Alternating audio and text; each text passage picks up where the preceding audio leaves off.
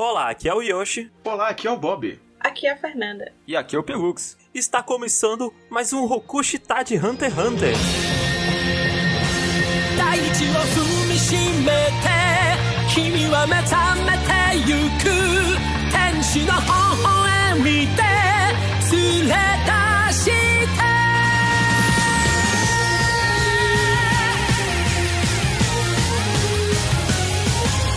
Finalmente estamos aqui para gravar o nosso terceiro episódio de Hunter x Hunter. Se você não ouviu os dois primeiros, escute aqui agora. Lembrando que vai ser um episódio cheio de spoilers, mas antes de tudo, queria só lembrar que nós temos uma campanha de financiamento lá no PicPay. Então, se você quiser ajudar a gente a continuar fazendo o que a gente faz, procura lá por RKST Podcast, lá onde você procura a loja mesmo no PicPay, e você pode ajudar com o valor de 2 até 15 reais. E ajudando com 15 reais, você pode fazer como o Matheus Moreira de Camargo. Como o Diego Batista. O Marcelo Chanchi Júnior. A Joyce Rodrigues Guimarães. Ou como o Caio Encarnação. Esses aqui ajudaram com o valor de 15 reais ou mais e a gente fala o nome deles como agradecimento em todo começo de podcast. Muito obrigada, gente. Então vai lá no PicPay e considere ajudar a gente. Arigatito, amigos, arigatito. Finalmente, chegamos ao arco de Yorkshin de Hunter x Hunter, que no caso engloba os episódios 37 até o 58. A gente parou um episódio antes de começar a Grid Island lá na parte do leilão pra valer. Então, a gente vai falar com spoilers. Se você não assistiu e se importa, recomendamos não ouvir esse podcast. E se você quer acompanhar a gente nessa jornada, escuta os outros dois. A gente já fez um sobre o Exame Hunter e o outro sobre a Torre Celestial e a família Zodiac. Mas antes de tudo, a primeira coisa que eu queria saber é, Fê, você como uma, uma Hunter Hunter de primeira viagem, você gostou desse arco? Gostei muito. Eu acho que é nesse arco que a gente tem maior dimensão, assim, mesmo do, do universo, assim. Que aparecem Sim, muito outros sim. personagens, outros caçadores e tal. Eu acho que esse é o arco mais Hunter x Hunter fora os últimos dois, assim. É porque, tipo assim, é porque a gente tem. A gente, tipo assim, se eu fosse fazer uma tabela assim de arcos de Hunter x Hunter, que é tipo 100%, eu, eu acho que é a energia principal que o Togashi quer ter pra Hunter x Hunter, sabe? A gente vê muito isso no andamento que o mangá tem pra além do anime, né? Mas assim, aí eu, eu acho que, tipo assim, os últimos dois arcos são os arcos que acho que o Togashi mais mostra toda a gama de potencial absurdo que Hunter x Hunter tem, sabe? E em terceiro lugar vem esse arco, sabe? Esse arco ele tem tudo, assim, ele é um primor esse arco, um primor, um primor. Eu acho que muito do- dos arcos anteriores parecia que era muito um- uma construção até aquele ponto, e agora é o Uhum. primeiro arco onde ele Sim. tá usando as peças já construídas, sabe? Sim. Isso, Sim, é, isso. tipo, agora vai, construir e agora vamos. A gente tá esperando esse reencontro dos meninos desde o final do, do segundo arco, né? Da casa do Killua. E a- aqui que eu acho que ele solidificou o que ele queria que o Nen fosse, sabe? Uhum. Eu, até no arco anterior, né, a Torre Celestial, eh, tinham lá os Nens, mas os não- não eram usados de uma forma muito interessante, sabe? Nenhum daqueles... Acho que era só pra explicar mais ou menos pra gente, pra não ter que explicar de novo, né? Isso. Isso. E até aqui é, muito, é meio introdutório às vezes as coisas, porque muitas vezes os personagens eles interagem assim, e aí tipo assim, ele fala, ah não, aqui eu vou usar o Gyo. Ah não, esse cara ele é muito bom no Hatsu, hein, não sei o que, sabe? Uhum. Coisa que mais pra frente a gente já não vai ver tanto, né? Assim, ainda bem, né?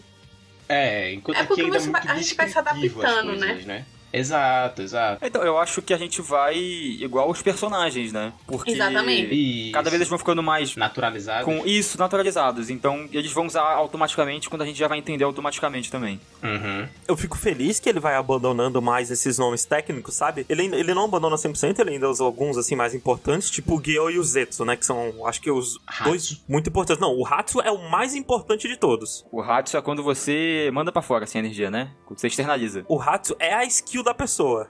É verdade, é verdade. Eu confundi Então, o Hatsu com o Zetsu. E aí o Hatsu se torna a coisa mais importante e é o que ele mais foca é o Hatsu. Eu, eu fico muito Uhum. feliz porque o Hatsu é a coisa mais interessante de se ver, né? Do- de, de cada um Sim. dos bonecos. Porque sempre que aparece o boneco, a gente pensa, porra, qual será o poder desse boneco? Qual será o Hatsu desse boneco? Sim. Uhum. É muito legal você tentar encaixar a personalidade dele com o poder dele, tentar achar o tipo de name da pessoa. Eu gosto Sim. muito disso. Uhum. É, a, a minha brincadeira favorita de Hunter x Hunter é imaginar, ok, se eu vivesse no mundo de Hunter x Hunter, qual seria o meu poder? Tipo, ah, eu acho esse poder aqui muito legal, mas não combina nada com quem eu sou. Também. Faça Sabe. um teste. Tem, deve ter algum teste no BuzzFeed. Putz, até tem, tem, mas os testes é que tem é tudo muito um bom. fajutinho. É, eu, eu indo na moral, eu já fiz, tipo, só lendo descrição. Eu gosto mais de nem transformador, mas eu acho que eu seria fortificador se eu fosse lá. É, eu com certeza seria fortificador, assim, tipo, é, é- é- enfim. Mas Enfim. Indo em ordem cronológica, a gente começa esse arco com o Gon e o Killua lá na Ilha da Baleia, né? Sim, muito fofo. Eles É tão legal. É brincando. Sendo crianças que eles realmente são. Não, o, o Gon apresentando o Killua pra mãe dele. É muito Ah, bom. fofo demais. É excelente. E acontece uma coisa muito importante ali, né? Que a, a mãe dele chega e fala: Ô, teu pai deixou um negócio aqui, ó, que eu não sei o que é, nunca consegui abrir e eu acho que é pra você. E aí é uma caixinha que ele abre usando o NEM. E tem um, um- um rádio, um- uma fitinha cassete, que tem uma mensagem do Jim pra ele. Assim, ela simplesmente não entrega a caixa pra ele também, É. né? Porque ela entrega mega receosa, pá, e ele meio que cobra dela ali, porque foi o trato que eles fizeram. É que é se- se preocupação ele- de mãe, né? É, é. Mas é, ele recebe essa caixa selada por NEM, né? Um outro conceito da hora também, né? E ele só percebe isso quando ele lembra da fitinha que colocaram no dedo dele da promessa. Uhum. É, que tinha os Ah. símbolos, né? Isso. Não, não, não. Ele, É? ele só, ele só repara a semelhança depois, não? Tipo, porque ele tinha as mesmas marcas do negócio. É, ele não consegue dentro, abrir a não? caixa, aí ele depois ele só descobre ele só vai conseguir abrir usando o NEM por causa da- das mesmas escritas do- da faixa que foi de promessa Ah, amarrada sim, no dedo sim, dele. sim. O, o Jim meio que ele dá uma dica, né? De como. Ah, ô, tu quer me achar, né, seu moleque? É. Tá aqui uma dica, ó. Grid Island, procura aí. Tem um memory card junto com a caixa, basicamente. E tem um detalhe que eu, particularmente, gosto muito: que o Jim fala. E se tu quiser ouvir sobre sua mãe biológica, e imediatamente o Gon para a fita. Sim, É. é, Sim. muito legal. Porque ele já tem a mãe, né? É, porque. Mãe é quem cria, porra. Mãe é quem Isso. cria. E eu acho isso muito bom, cara. Tipo, É eu, bom. eu acharia ok se ele quisesse procurar a mãe biológica dele também, mas eu acho tão Uhum. legal ele não se importar com isso, sabe? Uhum. Sim. Meio que ele, ele já tem uma mãe dele, ele já tem a figura materna e a mãe dele não se torna algo de interesse pra história, não se torna um segundo objetivo pra ele. Isso é muito bom. É, e nessa parte também, acho que é a parte que mais mostra o Jing, né? Mostra ele lá nos dinossauros, numa ilha. Sim, é verdade. É a primeira vez que a gente vê o, o Jim com mais clareza, assim, eu é acho. sem, né? sem foto, né? E, na abertura. E é muito esparroso, né, essa cena dele, que ele tá em cima de um bicho grandão, aí o bicho grandão tá em cima de outro bicho grandão, em cima de outro bicho grandão. É muito, É muito legal. Eu gosto muito do design do que ele é tipo um Gon descolado. Ele é um Gon com roupa de mendigo. É, mais desleixado, né? A barba por fazer, assim, É, cabelo um- uns, despenteado. uns olhos caídos, É. assim. É muito legal, muito legal. Aí a tia dele contando que ele chegou com o menino no braço aí, toma aí, cria aí, tchau, vamos embora partir. É, é o pior pai dos animes, gente. É um filho da é, puta, né? tipo, é, é pai e anime é tudo arrombado, né? Incrível. Ai, incrível. aí esse Jim, e tô eu aqui passando o esfregão. Levanta o pé que o tio quer passar pano. Eu acho que também é muito importante que é, a gente mencionar o quanto o Killua tá criando afeição pelo Gon, né? Tipo, ele, Sim. ele literalmente se apaixona pelo Gon, sabe? Essa paixão que eu digo no nível de, de amigo, sabe? Sim. Eles tomam banho juntos, gente. Tá aí, fechou assim. Velho, quando, quando o Killua tá assim, eles estão conversando do lado de fora assim de casa, aí o Killua tá pensando, tipo, porra, não sei o que, é que eu vou fazer da minha vida agora, né? E aí Gon vira pra ele e fala, porra, vem comigo, velho, eu vou atrás do meu pai, vem comigo. E aí Killua, posso? Ele, é claro, oh, É obrigado. muito bom. É assim. É muito bom. É a melhor amizade dos animes, gente. Tipo, Eu gosto muito também quando eles estão na casa, ele tá conhecendo a Mito e tal, e eles ficam trocando uns olhares, assim, tipo, íntimos, e conversando pelo olhar, é muito legal. É, é, são é duas crianças, amigo. Tipo, quando você tá na casa do seu amigo, do seu priminho, quando você é criancinha, você tá conversando, e você tá fazendo piada interna, conversando outras paradas, enquanto tá rolando outra coisa, e é, é É. tão bem feitinha essa amizade deles, é tão legal. E, tipo, você, vê E tanto. é muito legal o Killua com medo da, da tia também, né? Porque, tipo, tem vezes que ela, ela vai dar bronca nele, ele, porra, aceita a ameaça dela. É muito legal. E aí eles veem essa, essa pista pro, pro Grid Island e o Killua, ele manda o memory card pro irmão dele, né? Tipo, ó, vou mandar isso aqui pro meu irmão pra ele dar uma olhada pra ver o que é. O irmão, no caso, o Miluki. Isso. Que o Miluki é Sim. aquele irmão mais nerdinho, assim, que otaku sujo. Que não sai de casa tem, sei lá, 12 anos. Aí mostra o, o, o quarto do moleque, o quarto do moleque com um bocado de boneca gigante, tipo umas bonecas infláveis.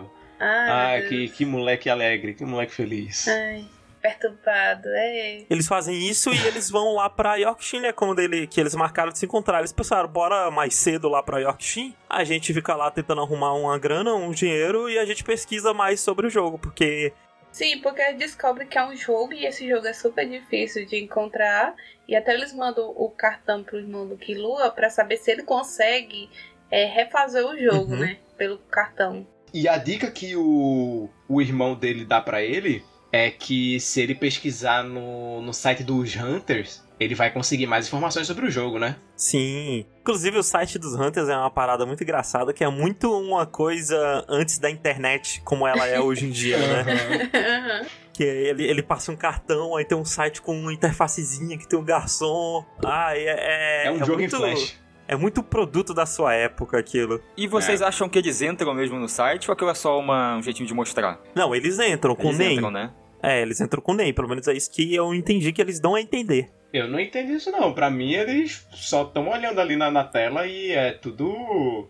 Então, é que aparece eles sendo puxados, né? O... É como, é como se eles fossem pra dentro. Pelo menos acho que foi só. Mas aí, será que eles somem pra quem tá do lado de fora ou eles ficam, tipo, olhando pra tela do computador e na cabeça deles eles estão lá dentro? Eu Então, acho isso eu já que não é só sei. isso. É, isso eu já não sei. Eu... Mas bem, eles pegam essa informação de que vai ser vendido nesse leilão e tudo mais, e que o preço mínimo é 8,9 bilhões de dinheiros.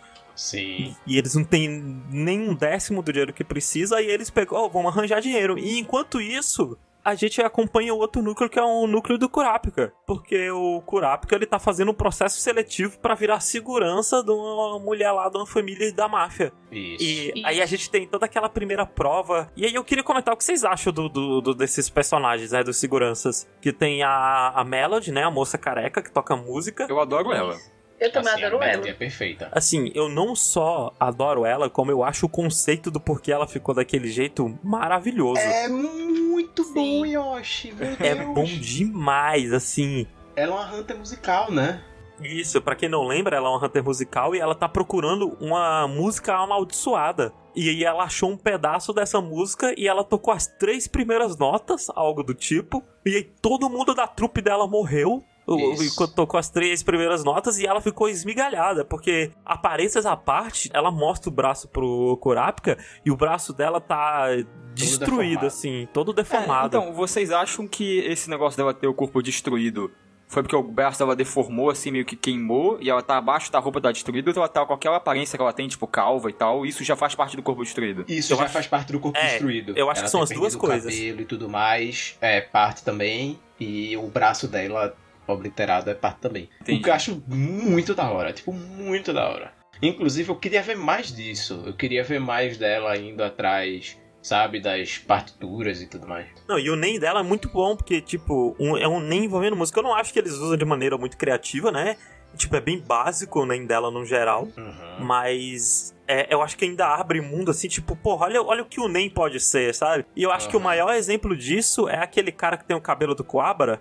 Porra, esse nem é irado, é irado. O que ele escreve os mini poemas, né? É, ele tem que escrever um haiku, que é um tipo específico de poema japonês, que tem que ter uma estrutura bem definida, e aí o que ele escreveu lá acontece, basicamente. E esse conceito é muito bom, tipo, Não, eu acho muita loucura, assim, muito abrangente, muito forte, sei lá, muito difícil de lidar. Então, é, que a gente não tem muito detalhe, né, do NEM dele. Sim. Tipo, Não, é. o, o quanto ele pode fazer, sabe? Ele pode escrever, ah, a pessoa que eu tocar vai morrer. A gente não sabe se ele, quão absurdo pode ser as coisas que ele a coloca gente lá. não sabe as limitações. Mas é que é um conceito muito da hora. Aí tem um outro NEM que eu, eu tenho preguiça, que é da menina que beija as pessoas e as pessoas se viram um escravo dela, É, eu também. É, Assim, dá preguiça, mas pelo menos mulher pisando na cabeça de macho, pra mim é sempre um refresco. pelo menos ela usa isso pra algo, assim, a favor dela, né? É, mas. Mas é, é, preguiça mesmo. mas dito isso, Ainda né, mais o gente? design dela também. É um- fica. Foi escrito, sei lá, em 2000, né? Essa história, tipo, considerando que foi escrito em 2000, eu ainda acho que foi bem tratado o NEM É. dela. Porque Uhum. podia, podia ser muito pior no geral. Até o design dela podia ser muito pior. Uhum. Porque, mas ainda assim, preguiça, que, nossa, a mulher que beija as pessoas e as pessoas se apaixonam por ela. E a gente tem o cara dos cachorros. Cara do cachorro. Isso. Por algum motivo, ele me lembra muito o boneco de One Piece, assim. Parece que o traço dele é de One Piece. Me lembra muito o Sop, eu acho. Eu, eu gosto muito do cara dos Ah, cachorros. lembrou só, foi mesmo. Ó, eu tenho a descrição dele aqui no mangá do, do nem dele, olha só. Do Mas cara é dos porque é, o neném dele, ele parece que é só tipo um adestrador de cachorro, né? Não parece ser É. nada mais. É, Ele deve ser manipulador. Mas ele é um manipulador, exatamente, Pelux. Ele. Squala, o nome dele. E ele Uhum. manipula cães. E a missão deles é cuidar de seu mestre. Ele pode usá-los como cães de guarda ou como espiões. E ele consegue se comunicar através dos sons que ele faz, como código Morse. E é isso. É essa a descrição que tem do poder dele no, Mas, no assim, mangá. Eu, eu gosto muito dele porque ele gosta de cachorro e a pessoa que gosta de cachorro eu já ganho meu carinho. E Isso. mais pra frente vai ter um momento que é um momento bem grande assim dele cuidando dos cachorros. Sim. Que eu, eu gosto muito daquele momento dele da comida, do brincadinho com eles, é muito fofo. E aí tem essa primeira prova que a gente pode dizer que é dividido em dois núcleos, né? Em três núcleos até. É todo esse arco do de Orkshin, que é o núcleo do Kurapika, o Uhum, núcleo sim. do Gon e do Killua, e, sei lá, do Leório e do Mano das Costeletas mais pra frente, e o núcleo da Kenny Hildan, que, que recebe bastante foco. E o núcleo do Kurapika, ele vai desde um, um passado relativo de... A gente pode imaginar que pelo menos um ano atrás, que foi quando ele se separou do, do Gon e do, do resto pessoal, até o presente, né? Isso, porque a gente Isso. tem uns flashbacks do Kurapika. E aí o Kurapika tá Isso. fazendo esse processo seletivo, né? Uma dinâmica em grupo ali, que eu gosto, mas não é nada demais, né? Não sei o que é que vocês acham. Ah, é pra mostrar que o Kurapika tá fodão, né? É, que é frio e calculista. Isso. É, Isso. E eu acho, acho ok. Acho legal mostrar que o Kurapika é fodão. Porque a gente tem que entender que ele tá num nível muito acima do, do Gon e do, do Killua, né? Meio Sim. que de cara a gente consegue entender. Só por ele ter uma habilidade diferente, né? Coisa que Gon e o, e o Uhum. Killua não tem, né? É que ele já tem um Hatsu pronto, concreto, assim, dele, no caso. Exato. Enquanto o Gon e o Killua não. Eles só usam nem pra coisas básicas. O que eu não entendo muito é a prova a seguir, né? Que eles têm que encontrar cabelo de não sei o que, dedo de não sei o que. E aí não mostra muito, né? Só. Ah, eu acho que é pra, acho que é pra se sentir, tipo, ah, eles estão muito acima disso, né? Eles conseguiram. É. Eles são muito fodas. é. Ah, eu acho que tudo bem, sabe? Era só pra mostrar que, ó, eles conseguem achar essas coisas difíceis de achar, sabe? Aham. É só pra achar que aquele grupo, ele funciona e ele mostrar um pouco sobre o poder dele pra não precisar explicar depois. Isso. Isso. E também pra que, tipo assim, a gente possa entender depois, quando esses personagens entrarem em algum conflito, sei lá, a gente já tem uma base pra entender o quão forte ou quão fraco eles são, sabe? E aí a gente Sim, sim. respeitar a situação em que eles estão, sabe? Não, e tem um, um outro detalhe que eu acho que é por aí que rola um flashback do Kurapika com o mestre dele, né? E eu gosto demais, eu gosto muito, muito mesmo da ideia do Kurapika ele ser um conjurador, só que ele tá conjurando 100% do tempo as correntes, que é pra Isso. fingir que é um manipulador, e eu acho isso muito bom, sabe? Sim, Ah, sim. Pera, não era intensificador que ele queria ser? Porque ele queria ter umas correntes e aí intensificar elas, né? Não, é, então, ele queria ser intensificador, mas ele não foi. Intensificador. Sim, tipo, ele, putz, não sou intensificador, que merda. E ele finge ser um manipulador, porque um intensificador ele não conseguiria fazer a corrente ficar mexendo pra cima e pra baixo só com o NEM. Ele conseguiria deixar a corrente mais forte e a corrente ia seguir as leis naturais da física. Aham. Um manipulador não, o manipulador ele faz as correntes ir pra cima, pra baixo, pro lado, pro outro, pra, pra frente, pra trás, entendeu? Ah, sim. Ele fica conjurando a corrente o tempo todo que é pra enganar as pessoas a acharem que ele é um manipulador. Então, por exemplo, ah, eu tô fazendo isso, aí se um dia você me ver na rua, eu tô sem as correntes na mão, você pensa, porra, tá, o filho da puta tá desarmado, eu vou lá bater nele. Só que não, Uhum. entendeu? Ele invoca as correntes e luta. É, inclusive eu gosto muito que ele leu em algum livro, não sei, essa ideia de que o mal tem que ser acorrentado no inferno, ele levou muito ao pé da letra, né? Ele falou, ah, então, a minha arma tem que ser correntes, é óbvio. E foi, seguiu com a vida, com isso. Exatamente. Mas aí, como eu disse, a gente vai alternando entre um núcleo e o outro e a gente vê um pedaço do Miluk, né? E o Miluk tá puto porque ele não consegue reproduzir o jogo baseado no memory card. E ele não sabe exatamente o porquê. Aí ele tá putaço. Isso. E aí ele quer ir pra comprar no leilão o jogo. Só de raiva. Ele, ele cumpre a parte dele do acordo, né? Porque tem essa parada da família do Zodiac que por mais que eles se odeiem e sejam uns arrombados um com o outro, eles, se eles fazem um acordo, eles não quebram esse acordo. Uhum. E aí ele pede 15 milhões, é 15 milhões que ele pede prestado pro pai dele? Eu acho que é uma brisa dessa. Ele pede 15 milhões emprestado pro pai dele e fala: Pai, vou matar 15 pessoas, você me empresta 15 milhões aí. É. Vai usar aquela mosca bomba dele lá pra matar 15 milhões, 15 pessoas e tá tudo certo. E aí depois tem uma parte que é bem importante, que é bem curiosa e que é bem legal, que ele vai mostrar a Genei Rudan lá na casa, né? Tipo, na, na- eles estão meio que nas ruínas e tá lá o Hisoka junto, que a gente já tinha visto no arco passado. É o final do arco passado, né? O Hisoka com a tatuagem. Sim. E aí, Acho que não é no finalzinho, mas é no aí a gente descobre É. que o Hisoka matou o número 4 e, por curiosidade, tem um filme que mostra o Hisoka lutando contra o número 4 da Genei Rudan. Ah, é? É, que é um filme sobre a Genei Rudan que tem essa luta do Hisoka com ele. É, é o primeiro Ah. filme. Esse filme também mostra o passado do Kurapika com o clã dele, tem uns lances assim. Eu, na época que eu vi, eu não gostei muito, não. Mas. Porra, eu lembro que eu assisti esse filme, mas eu não lembrava da luta dele contra Não, o. quarto, não. Sem dar muito spoiler, o poder do número 4 é que ele criava clones de outros usuários de NEMs e os clones conseguiam usar o NEM do... de quem eles foram clonados. Ah, somente. É, é uma parada Somente. muito loucura. Só que, tipo, tem muitas limitações, né, nessa parada toda. Ao menos, ao menos. E aí a gente é apresentado pra Genei Rudan inteira. E é meio de cara, né? É, não é? Eles só estão lá conversando, não é tipo a Akatsuki, você vai durante o anime todo vendo um por um, aí estão com uma sombra e tal, aí o Hunter x Hunter não, pá, toma aí, é isso, um É porque, fazendo uma comparação com Naruto, já aproveitando, a história é sobre a Akatsuki, sabe? Muito de Naruto é sobre a Akatsuki e a relação da Akatsuki com o, a, a trupezinha. Aqui não, aqui o, a- o- os aranhas são só peças nessa grande história que vai ser contada, sabe? Sim, sim. Eles não são foco, eles só estão lá e vão interagir com essa história desse momento. Eu gosto muito da introdução deles, porque dá muito pra ver logo de cara a personalidade deles. Tipo, o Finks, ele odeia que a galera se atrase. Aí ele tá puto com todo mundo, porque tá todo mundo se atrasando. Bando de filho da puta. Isso, mas aí a gente tem aquele Shaunark. E Shaunark tá lá sorrindo, tipo, calma galera, vamos ficar Sim. de boa, tipo, o que importa é que o pessoal tá chegando, não sei o quê. E enquanto isso o Voguin tá de pau duro, querendo matar todo mundo, esperando a ordem do Crollo, sabe? Não, e a gente vê o grupo, um grupo separado que tá fazendo outra parada chegando junto. Isso, e a gente escuta do Feitan que eles não se encontram há três anos, não é isso? Três anos e dois meses. Eu não acho. lembro o tempo exatamente, mas eles falam que a trupe inteira não se encontra há muito tempo. Isso, isso, a Mas- trupe inteira. Eles se encontravam separados. Inclusive, esse tempo que ele cita é o mesmo tempo em que teve o último encontro do Crollo com o, o Silva. Hum. É o mesmo, é o mesmo período de tempo, assim, tipo, ele- por isso que eu acho que são três anos, porque o Crollo e o Silva falam, ah, três anos atrás. E o Feitan, quando eles se encontram, ele fala, três anos e não sei quantos meses. E aí a gente, a gente já começa a ser apresentadas as regras da Genei Rudan, né? Isso, Que é, tipo, membros da Genei Rudan não podem brigar de verdade. isso. Pode de mentirinha até pode, assim, fingir, mas de verdade. Não, é, mas é específico, é de verdade. Não pode brigar sério, algo assim. É. Tanto que brigar de mentiria, eles brigam logo no começo, no- na É. beira da estrada, É, tá? o Frank e o Nobilaga saem no soco lá no começo. Isso, isso. Mas é tipo uma brincadeira de, tipo, dois primos que estão enchendo o saco um do outro, sabe? Fale por você, porque eu brigava a vera com meus primos. E tem uma regra da Rudan que é manter a sobrevivência da trupe como inteiro é mais importante do que a sobrevivência do líder. Exatamente. Sim. Que é um- uma regra mais que vai se tornar importante mais pra frente. Mas eu queria comentar sobre o design de todo mundo. O que é que vocês acham? Fê, você gostou do design dos bichos? Eu gostei que eles são completamente diferentes do outro. Completamente.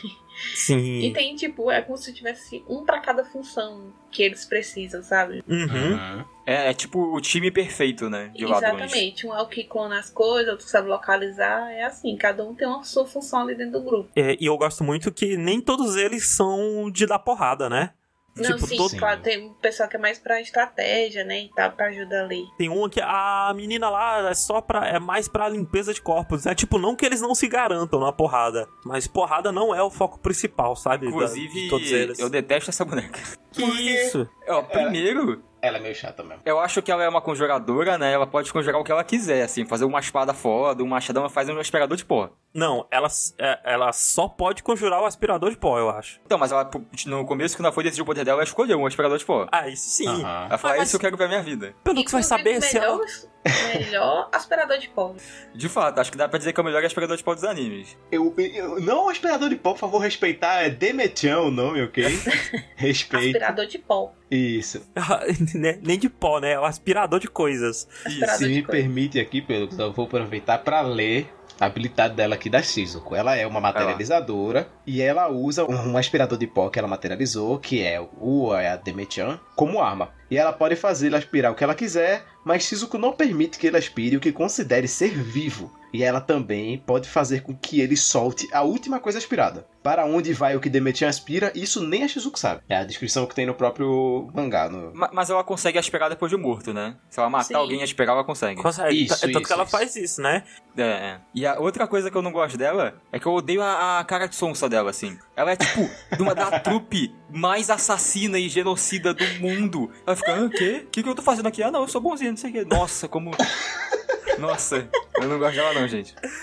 Ai, É. ai. Mas a gente vai falar mais dos membros da trupe conforme for passando a história. A gente volta pro núcleo do Gon e tá lá eles buscando dinheiro, né? E eles encontram o Leório, que é a primeira pessoa que eles encontram lá, porque eles encontram um pouco mais cedo, o Leório já tava lá. Acho legal demais o Léo chegando. Eu gosto Aham. muito do, do Leório chegando, porque acho que o Gon e o Killua vão comprar um celular, Uhum. e aí o Sim. cara vai passar a perna no Gon e no Killua, e o Leório chega com o streetwise dele, os conhecimentos de rua, e fala, olha, tá passando a perna de vocês, tem que comprar esse aqui, ó. E aí rola uma negociação em que as pessoas batem palma pra negociação do Leório. É muito bom, é porque eu acho que o negócio é ser tipo 400 mil dinheirinhos dele lá, Janis, né, sei lá. E aí ele paga de 100 mil. E aí o pessoal É. bate palma, assim, é muito bom.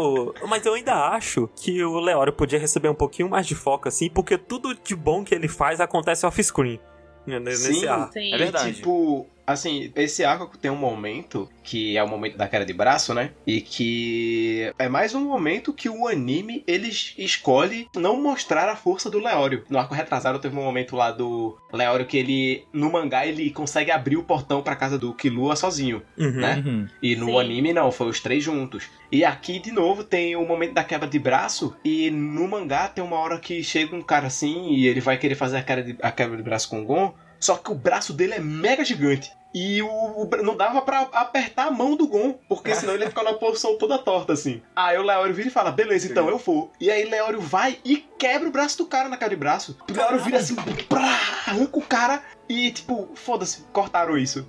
Sim, né? velho. A queda de braço foi uma estratégia deles pra poder ganhar dinheiro, né? Eles ganhavam na queda de braço e ganhavam dinheiro pro leilão. Isso. Isso, isso. Inclusive, eu adoro a cara do Gon, assim, de fingindo que tá com dificuldade pra vencer a galera. Não, é muito bom ele fazer ô, ô, ô. Nossa, e o Kilo até comenta, né? Tipo, porra, aqui essa ideia não é muito boa não, porque vai demorar pra caralho. A gente precisa ganhar 115 mil quebras de braço pra conseguir o dinheiro que a gente precisa. Aham. Só que aí era um plano maior do Leório, porque o Leório queria chamar a atenção de pessoas maiores pra entrar meio que no submundo da quebra de braço do mundo. que, que só isso podia ser um anime próprio, se fosse bem trabalhado ali.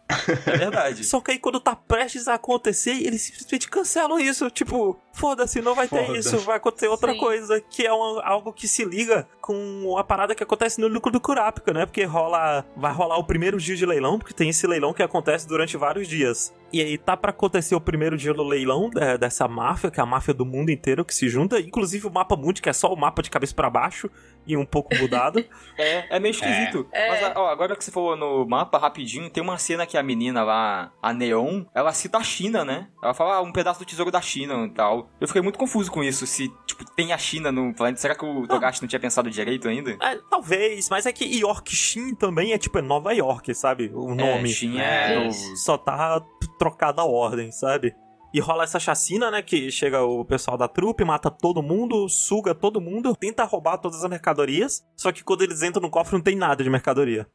Uhum. É. E por causa disso, a- todos os líderes da máfia colocam uma recompensa na cabeça dos aranhas. E aí, por causa disso, o quebra de braço que ia rolar lá do outro lado é cancelado porque colocaram todo mundo pra caçar os aranha. Ó, tem coisa mais importante. Foi. Tem que procurar os aranhas. Eu gosto muito de como esses dois núcleos se unem, sabe assim? Aham. É muito natural. Porque o Kurapika tem o objetivo dele, natural dele, né? De querer se vingar deles, blá, blá, blá. Enquanto o Gon, ele tem o objetivo dele de que ele precisa de dinheiro, pelo amor de Deus. Sim, mas é a partir dessa junção que eles esquecem o Leoro, né? Até porque o Leoro também não sabe ainda usar NEM, né? Inclusive, é muito É. bom quando eles falam. Mas e aí, Leora, o que, que você sabe de NEM, Leora? Ha, Coloca o cabelo pra trás, coloca a mão assim no queixo. Eu, eu aprendi NEM sim. Aí ele fala, eu sei que, sei lá, o Zeto, você, você coloca o NEM no, no corpo. Aí eles, não, não é isso não, Leora, o Zeto é outra coisa. Aí eles, ah, é?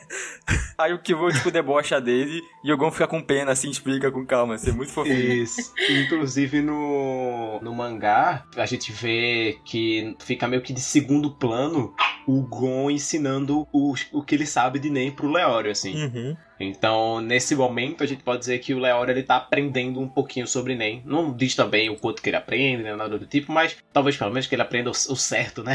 O que é o Nen e tudo mais. Ô, outra coisa bem legal é porque tem meio que uma explicação pro Leório não saber nem, né? Porque ele tava ocupado estudando medicina. Porque ele quer ser É. médico. Ele não foi treinar luta pra ficar mais forte. Ele foi estudar pra passar no vestibular, pra passar na FUVEST. É, o professor que foi enviado pro Leório não conseguiu achar um contexto ali pra fingir que ia ensinar nem pra ele. Assim. pra fingir que não tava na prova. E o Kurapika tá ali, né? Ele vai se unir junto com o Gon e o Killua, porque ele foi pra lá pra ser guarda-costas da menina, né? No, no leilão. Sim, é Isso. porque o, o Kurapika, ele tava meio assim, ah, a gente vai se encontrar em Orkshin, deixa eu arranjar um freela aqui pra, pra ganhar um dinheirinho, ao mesmo tempo que eu investigo mais coisas sobre a Geni Hyundan, porque eventualmente a gente descobre que o Kurapika tá ali na trabalhando pra aquela menina, porque ele sabe que ela é uma colecionadora de partes de corpos raras, sabe? E aí ele deduz Uhum. que provavelmente ela vai querer os olhos do, do povo dele. E aí ele queria Isso. se aproximar disso. E uma coisa que eu esqueci de falar, da recompensa cancelando lá a queda de braço e tudo mais, é que isso faz com que o mundo seja muito maior do que os personagens, sabe? Não são os personagens que estão influenciando os acontecimentos do mundo. É o mundo que tá influenciando as decisões dos personagens, que é uma coisa que a gente vê muito em One Isso. Piece também, por exemplo. Hum, E eu acho isso muito bom. Acho que essa é uma das características que mais deixam um mundo rico, um mundo cheio de sabor, sabe? sim, que é um mundo sim. realmente que acontece. É, pra- é- são várias engrenagens, várias ferramentas que uma interfere na outra. Isso é bom demais, sabe? Isso é muito difícil de fazer numa história. É porque a gente tem aquela divisão de personagens, né? Que tipo, tem os personagens reacionários, né? Eu não lembro agora se é essa palavra Os correta. personagens bolsominion. não, é por isso que eu fiquei me perguntando se era É a tipo palavra correta. é, personagem reativo e proativo. Isso, isso, obrigado. Reativo e proativo. E Gon e Killua, eles são personagens extremamente proativos, mas eles também são reativos porque o mundo é muito maior do que eles, eles estão sempre reagindo às coisas que estão acontecendo ao redor deles também, sabe? Tipo, eles têm um objetivo em mente e o caminho para que, pra que eles consigam concluir esse objetivo tá sempre em, em constante mudança pelas coisas que estão acontecendo ao redor deles. E isso é de foder, assim. Isso é Não, muito legal. É excelente. Eu, eu acho que, tipo, de todas as minhas histórias favoritas, assim, quase todas elas têm esse mundo rico que acontece coisas diferentes. Incluindo One Piece mesmo. E meio que acaba um personagem interferindo no andamento da história do outro. Sim, E enquanto eles estão lá, né, no na quebra de braço, na verdade até antes, né, quando aconteceu o negócio que fez com que acontecesse a caçada aos aranha, o pessoal saiu atrás dos aranhas seguindo eles no balão, né? É, porque eles. Ah, porque ninguém sabia que eles não tinham roubado a mercadoria. Pra todo mundo, eles roubaram a mercadoria, mataram todo mundo e foram embora. Então eles estavam com a mercadoria de alguma maneira fugindo. E aí eles Uhum. vão atrás deles, porque a mercadoria foi movida, né? Mas só que de maneira secreta, só poucas pessoas sabiam. E aí a Isso. gente tem a introdução a um outro grupo, que é a- as bestas da sombra. Que eu te falar que eu sabia que elas iam morrer só por causa do design Total. delas. Eu É. também. o único que eu gosto do design é o maluco porco espinho, que eu fico com pena dele.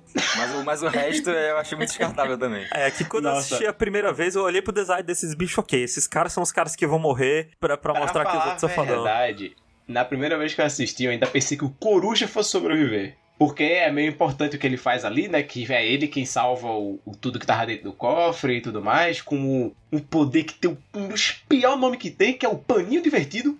O nome do poder dele é esse, é Paninho Divertido.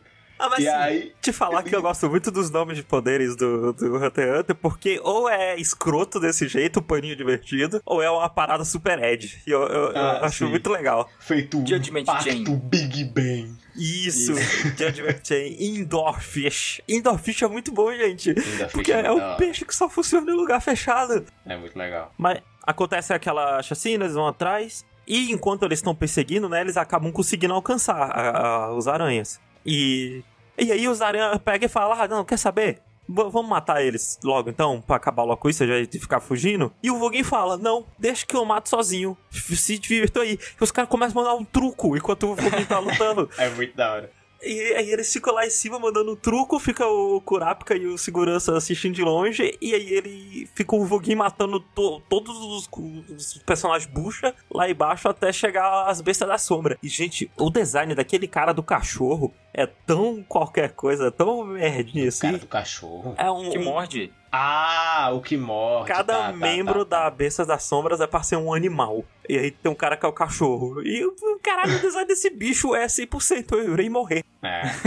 Assim, ainda voltando só 10 segundinhos antes de chegarem as bestas, né? Tem aquele momento em que um cara dá um tiro de bazuca no Voguin e ele protege o tiro de bazuca, a roupa dele rasga e aí com isso aparece o número da aranha. Ah, tem esse momento. E nisso o coração do Kurapika começa a pulsar loucamente, a Melody percebe e ele tá lá, fervendo de ódio, mas observando porque ele quer observar, ele quer ver o que é um poder de uma aranha, né? E aí é quando chega por trás deles, a Melody percebe, escuta, estou, estou escutando um batimento, mas não sei da onde. Aí sai do chão o- a criatura mais feia que o Togashi podia desenhar. Mas assim, te falar que das bestas das sombras, esse é um design que eu gosto, esse cara nojento assim que entra É da terra. Não, tipo assim, ele é o design, pelo menos, que é, é mais único, assim, né, É. por assim dizer. Tipo, ele é mais diferentão. Mas é muito É. feio esse bicho. Inclusive, ele é um especialista, né? Que ele muda o corpo dele, a outra parada, ele parece que é humano. Às vezes ele é um transmutador e tá mudando o corpo dele. É, acho que pode ser. Ou às vezes ele é só. Hum, sei lá. Agora eu quero pesquisar, não. Um bicho estranho. É, gente, porra. Cadê? O. O nome dele é Worm mesmo. o nome dele são o nome dos animais, ó. Tipo, Lich, coruja, é, porco-espinho, cachorro raivoso, worm, peixe, mula, Morcego. sapo e morcego. O nome dele é Transmutation, não Transmutador. Então, realmente, ele, ele muda o próprio corpo. Pra, pra ser uma minhoca. E chega esses caras fingindo que é fodão. Não, porque a gente é pica, a gente vai esmigalhar o, o Voguin. Eu acho que essa, essa foi uma luta de Hunter x Hunter que me deixou em choque quando eu vi a primeira vez. Assim, eu queria saber da Fê.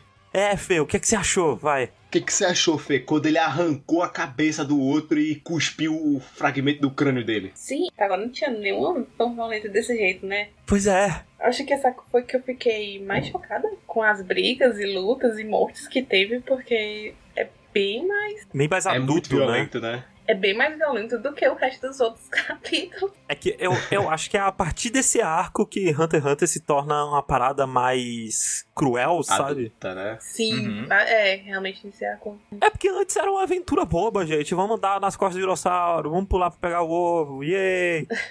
Mas você se assustou positivamente, Fê, ao menos? É porque eu não gosto muito de cor violenta, mas eu não, não achei assim ruim, tipo, ai meu Deus, não quero ver mais isso. Você não achou gratuito, né? Não.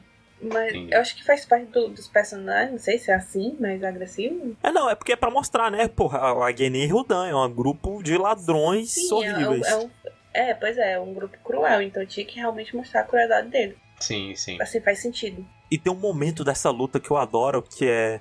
Ele mata de cara, né? O minhoca, foda-se, ele manda um socão, que ele é um intensificador. Isso. Inclusive, len- lendo a descrição direta do mangá, a descrição que o Togashi dá pra ele é que esse Big Bang Impact, ele tem um poder de um pequeno míssil, mesma coisa que se desse um pequeno míssil ali, e o sonho do Uvogin era que o Big Bang Impact tivesse a mesma força de uma bomba nuclear. Cara, Esse é o sonho dele, dar um soco, bomba nuclear. Sonho que nunca vai se realizar, né? Mas bem, É, graças a Deus. Ele mata o minhoca rapidinho, mas tem um momento da luta que eu gosto muito, que é quando envenenam ele do pescoço pra baixo. Tem aquele outro cara nojento, né? Que ele tem vários parasitas dentro Não, dele. e esse cara é o design mais merda, que ele parece. Ele é, ele é tipo o, o- o homem branco genérico, assim, sabe? Incel da língua gorda, É, chegou, nossa, que design. botou na, nas ombros do outro. Não, mas o que paralisa ele nem é esse cara. É o cachorro que Velux. paralisa ele. É o cachorro que paralisa. Ah, é o Que cachorro, tem é verdade. veneno nos dentes. Isso. E aí o Voguin, o, o Shaunark pergunta, ô, tu precisa de ajuda? E o Voguin fala, não, não preciso não, tá de boas. Eu, aí ele fala, eu mato É. vocês todos só com o meu pescoço pra cima. Cai pau em mim. Vem que o pai tá on. E eu ficava imaginando, caraca, eles vão ter, o Togashi vai ter que mandar muito bem pra isso não parecer forçado, né? Esse- Aham. E aí o Togashi vai lá e manda muito bem, porque é muito Sim. bom a maneira que ele vence os três. Ele arranca a cabeça do cara que tá grudado no Na ombro dele na mordida. E quando aquilo aconteceu, eu vi a primeira vez, eu fiquei, meu Deus do céu, nossa senhora. Eu exatamente, eu fiquei assim, eu fiquei, tipo, parado olhando assim pra tela do computador e fiquei, gente, tudo. E, tipo, ele não só arranca o pedaço da cabeça, quando ele ainda come um pouco da cabeça do cara, né? E fala, É. tipo, o gosto é uma merda, não sei o quê. É, ele ainda falava, eu achei que ia ser melhor e tal, o que dá a entender que ele come outras pessoas, né, antes, ele já tem uma É, história aí de, de é. canibalismo. E aí ele cospe um pedaço do crânio, mata o cachorro. E aí tem o último, né? Que ele tenta dar um. não consegue fazer nada. Ele não só cospe e mata, porque o outro cara ele ainda usa nem pra tentar parar a cuspida que ele deu e não é suficiente. Atravessa É. mão do cara e depois atravessa Sim. a cabeça do cara. Com a força da cuspida do homem. E aí vem uma parte que é muito. que eu achei muito legal também, que ele vai matar o cara que é um porco espinho, né? Ele não consegue socar o cara que é o porco espinho. E aí, Uhum. ele começa a, a juntar ar, que nem um aspirador de pó gigante, e eu fiquei, meu Deus, o que, que ele vai fazer? Então. E ele grita! Gente, isso é muito bom! Ele dá um Ah, gritão no uhum. cara! É muito legal quando os, aran- os outros aranhas percebem que ele vai gritar e todo mundo tampa o ouvido Todo mundo assim. é. É, não, depois ele ainda falou, você tinha que ter avisado, vai que a gente morria. É, o negócio é bravo, mas eu fico com muita pena do porco espinho, porque ele é todo pequenininho, todo fofinho, e ele tava preso na mão do Voguinho, e o dele começa a sangrar, assim, tipo, estourou o cara por dentro. É, É, mas o, é mas o Voguin responde, né? O pessoal da trupe, ah não, como é um grito, eu sei que antes do som chegar em vocês, vocês iam conseguir defender, né? De certa maneira. E eu não podia falar que senão ia estragar o golpe surpresa. e aí é nesse momento que quando a poeira abaixa, né? Eles vão buscar o, o Voguin e o Voguin desapareceu. Isso. Sim. Porque logo após o Voguin ter derrotado eles, o Kurapika virou assim na distância e falou: Ok, eu vou agora matar esse cara. E começou a discutir com toda a equipe dele, né? Precisou a Melody tocar a, a música, que eu acho incrível a música ser parte da trilha sonora de Hunter x Hunter, a música que ela toca. Né, Verdade, que é né? a Flor Selvagem, que ela é uma das músicas de Hunter x Hunter. E quando ela toca a música, todo mundo se acalma assim. Mas aí Kurapika fala com calma, tipo, olha, eu, eu tô indo, mas eu tenho um plano, confia em mim, vai dar tudo certo. E aí a galera fala, então beleza, então bora. Se é pra ir, bora. E aí ele sequestra o Voguin. Famoso sequestro relâmpago. E é e no nesse momento, né, que ele tá fugindo, eles estão indo lá voado de carro, indo embora. A trupe pega um carro também, vai atrás dele. O que me faz pensar, será que eles correndo não eram mais rápido do que um carro, não?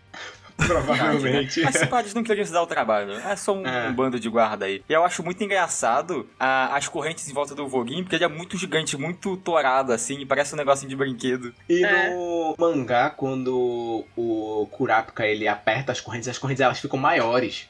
Coisa que no Ah. anime não rola, mas no mangá elas vão ficando mais grossas, assim. Eu achava que deveria ter também, mas eu acho que se tivesse, ia ficar muito na cara que ele era um. O conjurador, conjurador. é, ao invés, porque ele tá- estaria o manipulando, né? Aham. Isso, ia ficar muito na cara que, tipo, pô, aquela corrente agora tá grandona, então esse cara tá invocando isso, né? E um outro negócio é que eu acho muito engraçado o Kurapika dirigindo um carro normal, com esse visual dele de mega anime, assim, o cabelo orgulhão, essa roupa de paladino. Inclusive, o que que vocês acharam desse design novo dele? Eu gosto. Ah, eu gosto também. Eu, eu acho ok. Eu, eu fiquei com dó só dos animadores, que deve ser uma merda animar aquela roupa, comparado É, com, eu gostava a, mais da outra com roupa. a roupa do Gon e do. Você gostava mais da outra roupa? O avental? O babador? Sim, eu gostava, eu gostava também dos, dos palitinhos que ele usava.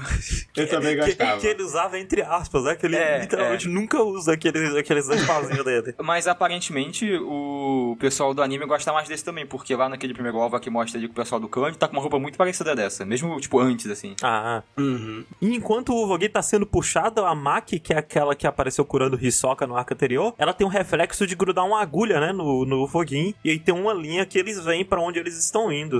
Isso, Eu é gosto ela que muito tá dela. rastreando ele. Ela é muito legal, ela né, é Fê? muito É. legal. Sim. Eu adoro ela. Talvez seja a minha favorita da trupe, assim. Ou Eu quase. também acho que seja a minha favorita. Não, o meu favorito é o Crollo. Eu, é, tipo, eu acho que fora o Crollo, eu acho que Crollo é muito com o cu, assim, ele é muito badass. Gostoso. Mas, enfim, o poder da Maki, olha só. Mais uma vez, o, o catálogo do Togashi aqui. A aura dela tem a forma de um arame. Sua resistência é reversamente proporcional ao comprimento. Então, com o comprimento igual à circunferência da Terra, eu poderia ter dado a resistência de um fio de algodão, mas no raio de um metro, ele poderia aguentar até uma tonelada. No entanto, se ela soltar ele, sua resistência cai. Isso é porque os usuários de tipo- do tipo materialização ou transformação têm dificuldade em projetar suas auras. E é isso. Então, meio que assim, o fio dela vai até o infinito. O negócio é que a resistência vai ficando mais fraquinha Uhum. com o tempo, né? E se o- Então- o fio se separar dela, o fio fica fraco. Isso. E provavelmente ela não iria conseguir rastrear nem nada, porque ela percebe, por exemplo, que o fio soltou quando o fio ficar mole, porque o fio tá o tempo todo esticado, assim, né? Entre o Voguin e, e ela. O que eu acho muito massa, porque em teoria, se eles não tivessem percebido, ele podia dar a volta ao mundo e ela iria estar rastreando eles ainda, né? Aham. E rola um outro momento que eu acho muito divertido, que eles estão lá, todo mundo no carro, tá, os estão tudo abarrotados assim no carro, tá ocupando todos os bancos, Quase um carro de palhaço o bagulho. e aí surge o, o, o Coruja, que é outro besta das sombras, e joga um paninho e pega o carro, só que todo mundo consegue sair, menos o Nobunaga, porque o Nobunaga tava sentado no meio do banco de trás. e eu acho isso muito bom, muito engraçado, assim, no, no momento, principalmente vendo em retrospecto. Aham.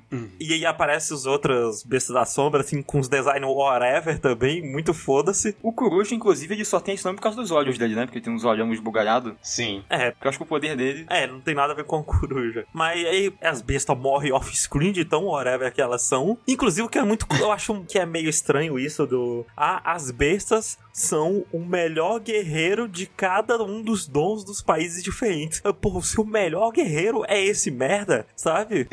É, é estranho, né? Será que eles não são Hunters? Será que eles não se formaram lá? Então, talvez eles não sejam Eu não Hunter, mas eles sabem nem, né? Talvez não. É. Mas ainda assim, tipo, porra, eles podiam ser os maiores guerreiros e ser Hunter, né? É. Tipo, é, é só, é só whatever, gente. É, isso só... foda-se. Tipo, eu entendo que ele, eles ficaram dizendo que eles eram fodão, que é pra mostrar o quão mais fodão é a Genen Rodan. Mas ainda assim é meio estranho. Tipo, o maior guerreiro que o ma- maior mafioso do país dele conseguiu é um bosta que morre pra um cara só, assim, sabe? Essa prova tá mais personagem porque um monte de personagem que já tinha aparecido não era suficiente. Mas a gente tem, né, o Voguinho sequestrado e eles tentam interrogar o Voguinho e o Voguinho não fala nada. Quem diria, né? Quem imaginaria uma coisa dessas? E o Voguin não só não fala nada, como ele também fala, tipo, se vocês me soltarem aqui, eu nem vou matar vocês. Não, ele fala, eu vou matar vocês, mas eu vou matar rápido. Ah, é? É. Se vocês me soltarem, eu mato todo mundo rápido. Eu prometo. Que filho da puta. E aí o Kurapika fica puto, dá um soco nele, o Voguinho fica puto com o Kurapika. Aham. Tipo, fica possesso de raiva com o Kurapika, que é muito engraçado. O desgraçado Sim. da corrente. Você sabia, Fê, que no, no dublado, os, os caras da Genen Rondan tudo chamam o Kurapika de o desgraçado da corrente. Aí é. É, e aí tem tipo um corte de, sei lá, uns 3 minutos dos- das pessoas da Genen Rondan falando desgraçado da corrente. Desgraçado desgraçado da corrente. O desgraçado da corrente. É, né? Porque tem um, tem um lance que a gente não comentou que alguns membros da Kineo Hildan achavam que tinha um traidor entre eles, porque eles tiraram a mercadoria antes. Mas o Kuroro, assim que falou isso, o Kuroro fala: não, não tem. E, ponto. É. O que eu acho muito legal, eles vão lá e resgatam o Voguin. Inclusive, é muito desesperador quando eles vão resgatar o Voguin, porque você sabe que são eles disfarçados ali, só que a Ah, galera sim. ali não sabe, porque não viu esses membros especificamente. Não viu o cara do, do que não tem sobrancelha, por exemplo. O cara liga para o pessoal da máfia pra falar: olha, a gente tá aqui com ele, como um cara da Genen Hildan. E aí o cara que atendeu o telefone tava sendo Pelo controlado Charnado. pelo- Isso. pelo isso, pelo É. Sharnak. Aí o Sharnak fica: ah, aham, beleza, tamo indo aí. Aí quando vai, é- já é a Genen Hildan. E aí eles matam aquele Uhum. cara que. Eu gostava daquele cara que tinha umas linhas de Jojo assim na cara, sabe? Que embaixo Sim, do olho. sim. Eu gostava Ah, o dele. líder dos Galacóticos. É, porque ele era mó gente boa, assim, ele era mó bonzinho, ele tratava mó bem a chefe. A chefe, inclusive, que deu- é uma filha da puta, depois a gente comenta sobre ela. Aí, aí o, o Voguin escapa, só que o Voguin tá possesso. O Voguin tá puto. O Voguin tá. Puta que pariu, eu quero matar o desgraçado das correntes. E eu não vou. Fala pro chefe que eu não vou embora enquanto não matar ele. Isso. E aí o Voguin pede ajuda pro Charnado pra descobrir onde é que o cara das correntes tá. E rola um momento muito fofo é, nessa parte, porque o Charnado pesquisa lá enquanto ele tá bebendo cerveja, né, pra tirar os negócios. E aí depois que o Charnado pesquisa, ele dá um beijo no rosto do Charnado. Eu achei muito fofinho. Ele, ele lasca um beijão assim na bochecha chalada e pula a janela. E Isso. a gente tem muito esse senso de companheirismo entre o pessoal da trupe, porque Uhum.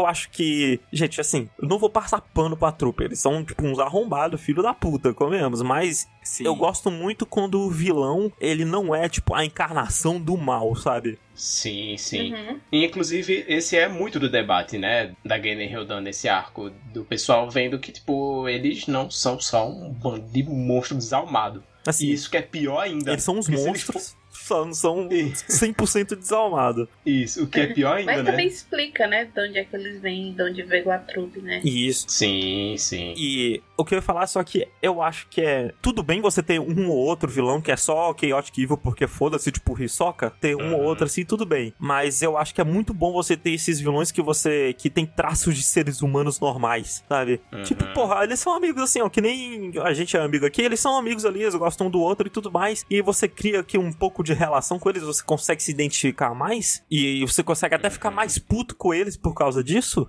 Eu acho. Mas, bem, o Voguin chega lá no hotel e ele chega na moral e fala: Ô, ma- seu desgraçado das correntes, bora X1? E o Kurapika fala: bora. Isso. É isso.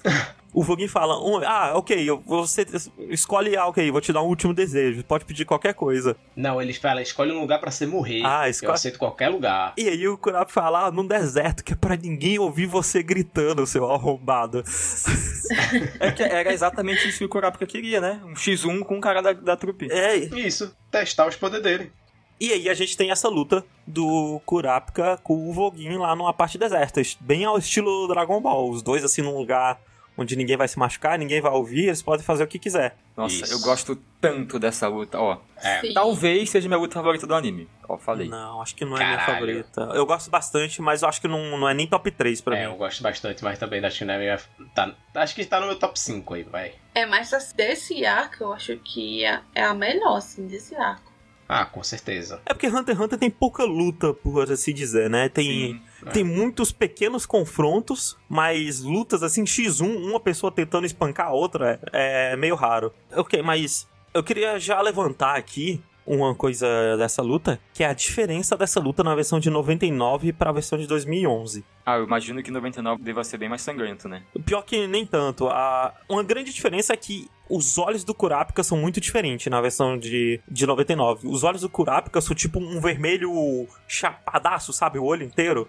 Enquanto na versão de 2011 tem vários efeitos, assim, de brilho e coisas. Inclusive, os olhos do Kurapika eu acho que são melhores na versão de 99. Eu acho que isso é muito mais intimidador, muito mais, tipo, amedrontador, muito mais sinistro, sabe? Eu acho que é porque na versão de 2011 eles tentam mostrar mais como, tipo, por que é considerado tanto uma joia, sabe? Sim, um não, é. Absurdo de É. bonito e bababá. Eu entendo perfeitamente o propósito, mas eu acho que visualmente o de 99 é mais legal, assim, no geral. E a grande diferença dessa luta da versão de 2009 pra 2011 é que a versão de 2011 é muito melhor dirigida.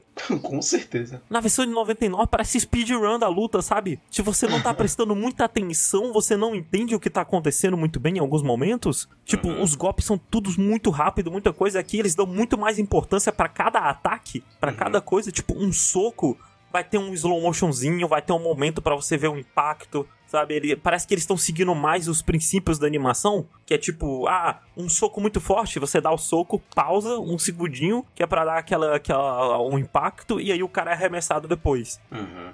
E você entende muito bem a importância de cada golpe na versão de 2011. Na versão de 99 é tudo, tudo acontecendo uma na hora da outra, você não tem momento pra apreciar nada, é tudo super rápido. A animação da versão de 99 é bem mais fluida do que eu imaginava, só que ainda assim não é tão fluida quanto a de 2011. A dois- Parece que é tipo, digamos que a versão de 99 é a 15 FPS e a de 2011 é a 27, sabe? O padrão. Uhum.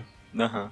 Fê, Oi. o que você achou dessa luta, Fê, assim, no geral? Então, como eu falei, eu acho que desse arco, em geral, essa foi a que eu mais gostei. Uhum. E também eu gosto como o Kurapika é perspicaz, assim, na luta. Porque, assim, você vê que o Uva, ele é gigante, né? Ele é enorme, é forte. E Uhum. você fica, meu Deus do céu, o pobre do Kurapika vai levar uma peia. Mas é pelo contrário, que o, o Kurapika é muito perspicaz. Ele sabe usar bem os poderes dele pra poder contra-atacar e, e conseguir o objetivo dele.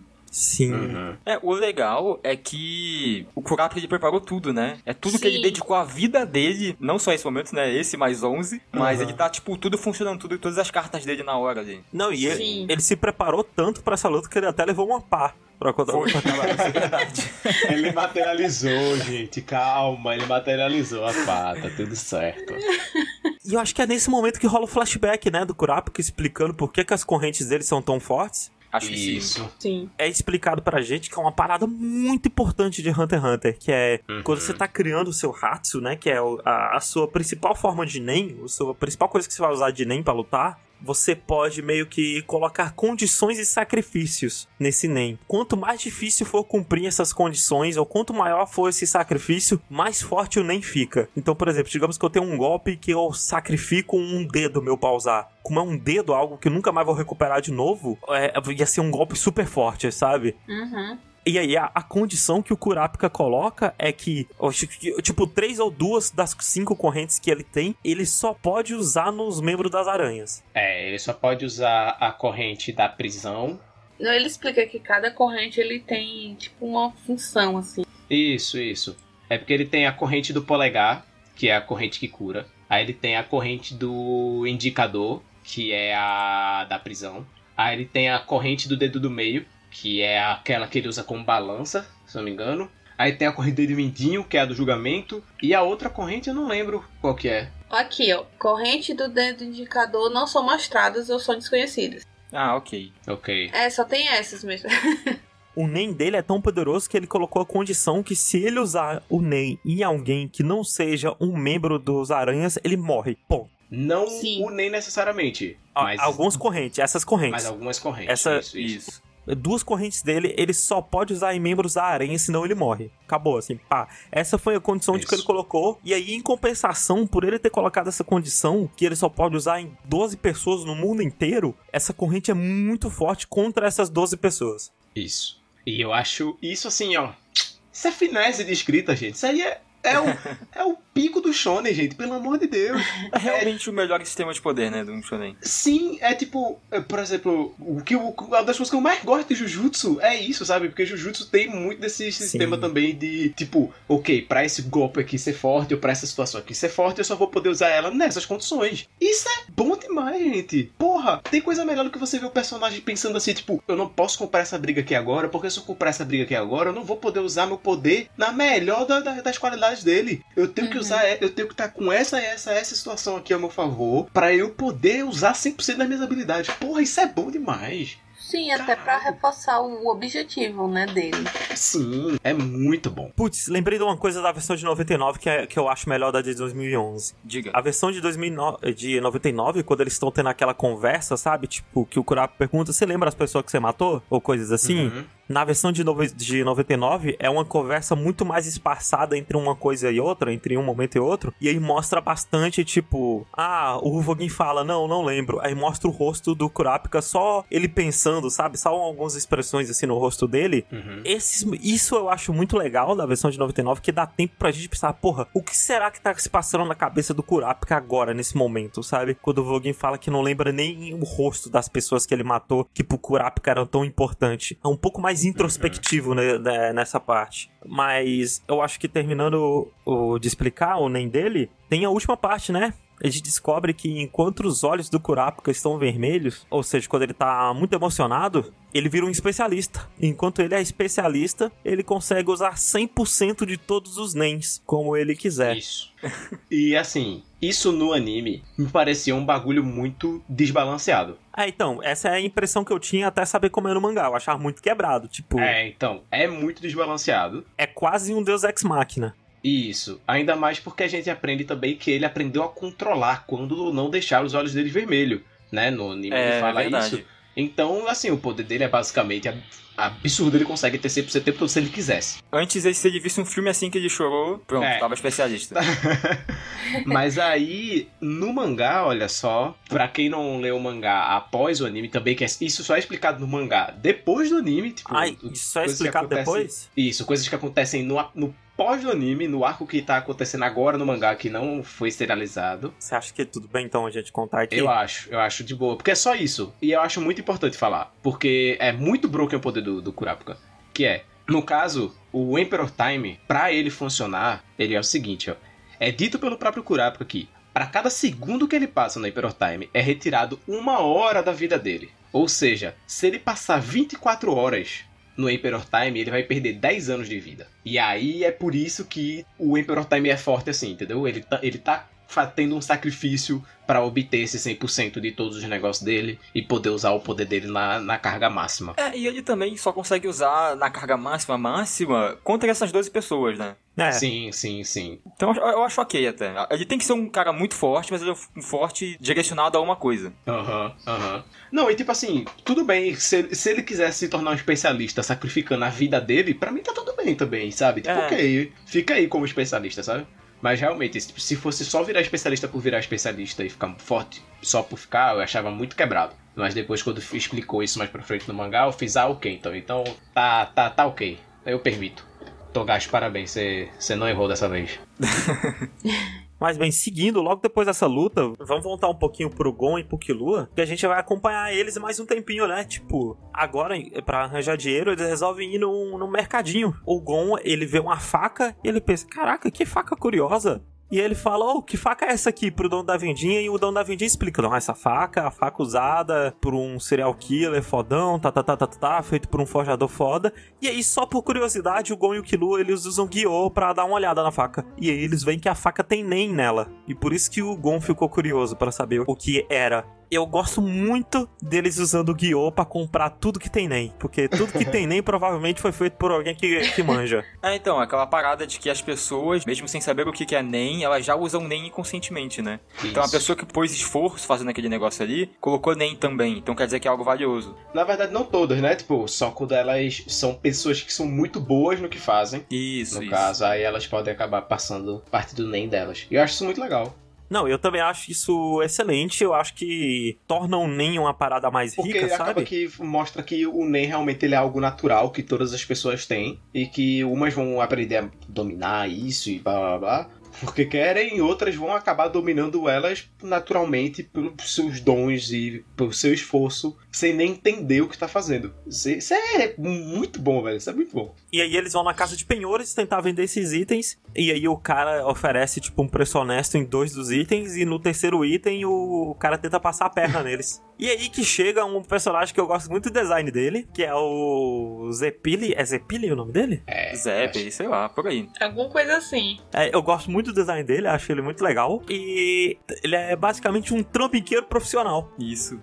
Tipo, eu adoro muito esse conceito desse trambiqueiro profissional. E aí o, o Togashi faz uma parada que ele adora fazer, assim, totalmente. que é quase de graça, que ele adora explicar minuciosamente várias regras e curiosidades dessas bolhas diferentes, Pois sabe? é, né? Parece que ele tava, na época que escreveu isso, vendo, sei lá, muito documentário de restauração de esculturas.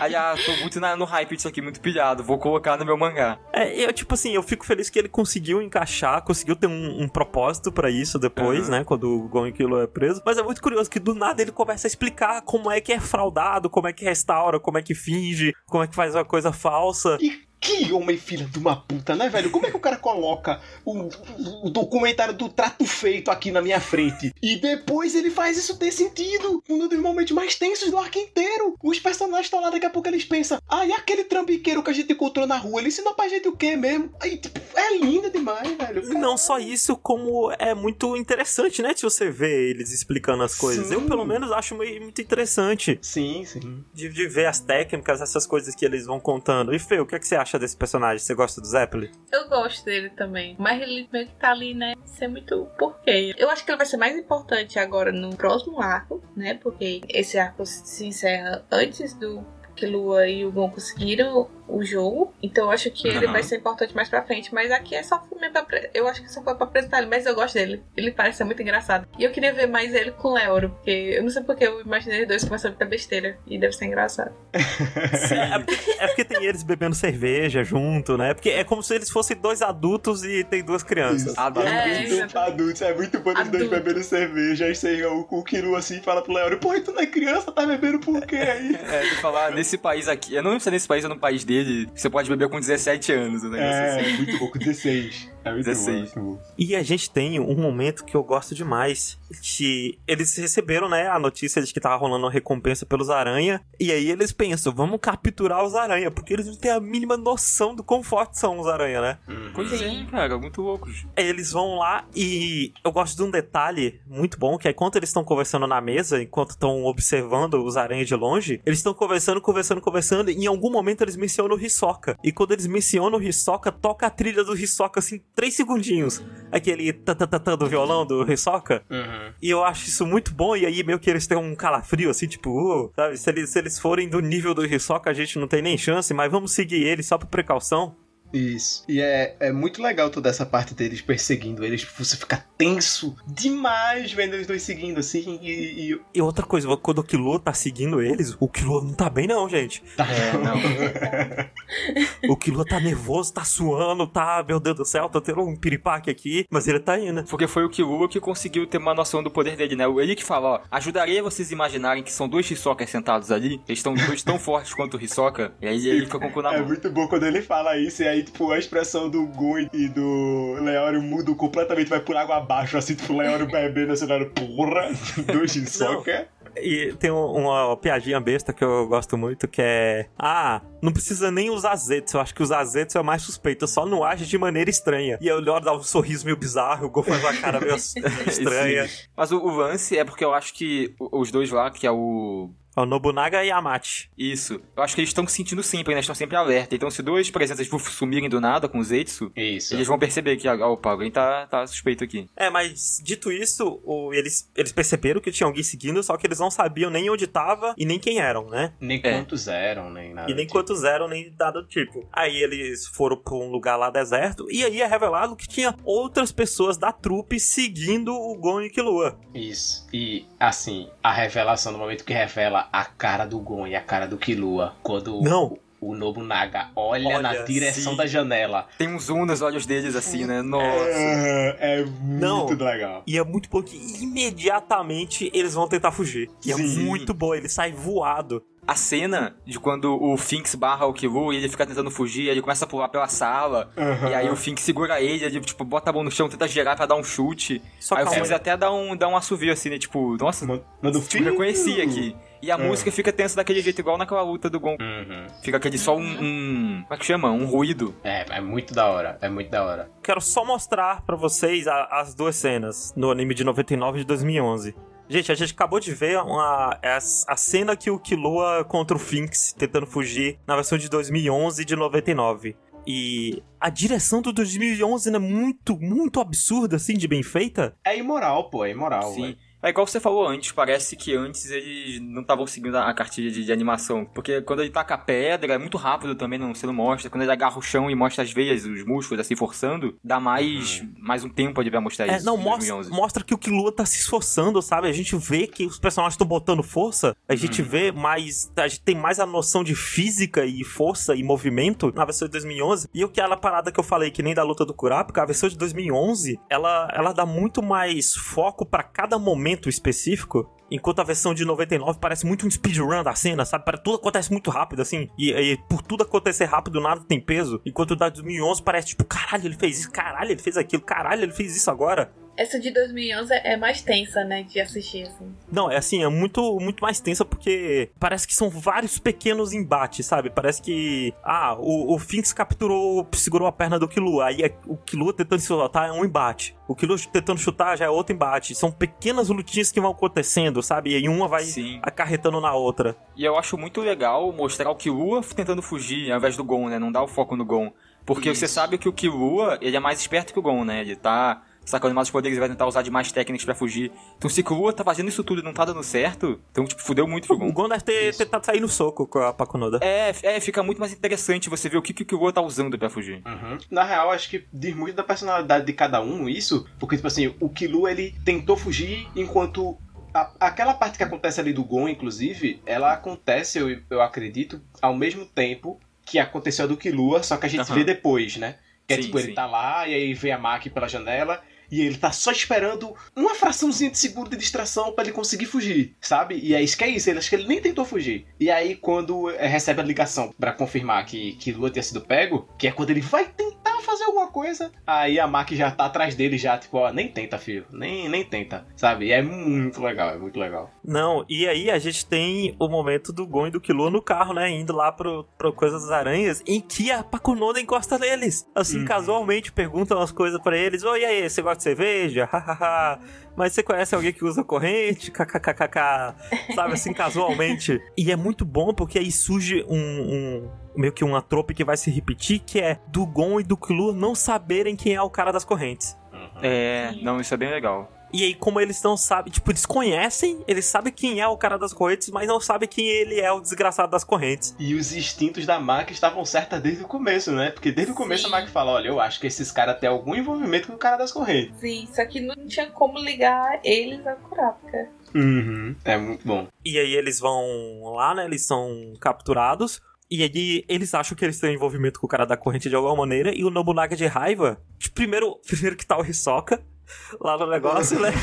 Aí, É, aí o é. Hisoka fala, tipo, finge que eu não existo, finge que eu não existo. Aí o Killua fala, pô, é melhor eu fingir que o Hisoka não existe, né? E o Gon olha pro Hisoka e fala, ah! Aí, Aí ele percebe, assim, então não era pra ter feito essa reação. aí ele, é, aí ele olha pra menina do aspirador de pó e fala, ó, ela ali, ó, eu conheci ela, kkk. Aí o Feitan, graças a Deus, o Feitan e o Franklin reconhecem eles e falam: Ah, tá, o pirrado do quebra de braço. Que a menina, além de ser sonsa, ela tem Alzheimer, né? Porque ela esqueceu a parada e tal.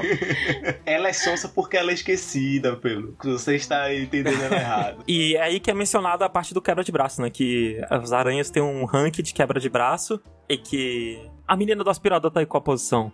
Ela tá em penúltima e ela ainda usou o braço ruim dela, né? Porque ela é canhota e ela usou o braço direito porque o Gon estendeu o braço direito primeiro e ela, ah, vou com esse aqui mesmo. Em último lugar tem a Kurotopi, aí penúltimo é a Shizuko. Décimo primeiro tem a Pakunoda, que é do revólver. Décimo tem Shaunark, que é o do celular. Aí nono vem o Nobunaga, que é o da espada. O Bonorenov, que praticamente não aparece nesse arco, que é o cara que é todo enfaixado. Ela fica só de fundo. E assim. usam as luvas de boxe. É. E aí em sétimo vem o Lucifer. Em sexto vem a Maki. Em quinto o Feitan, que é o emuzinho.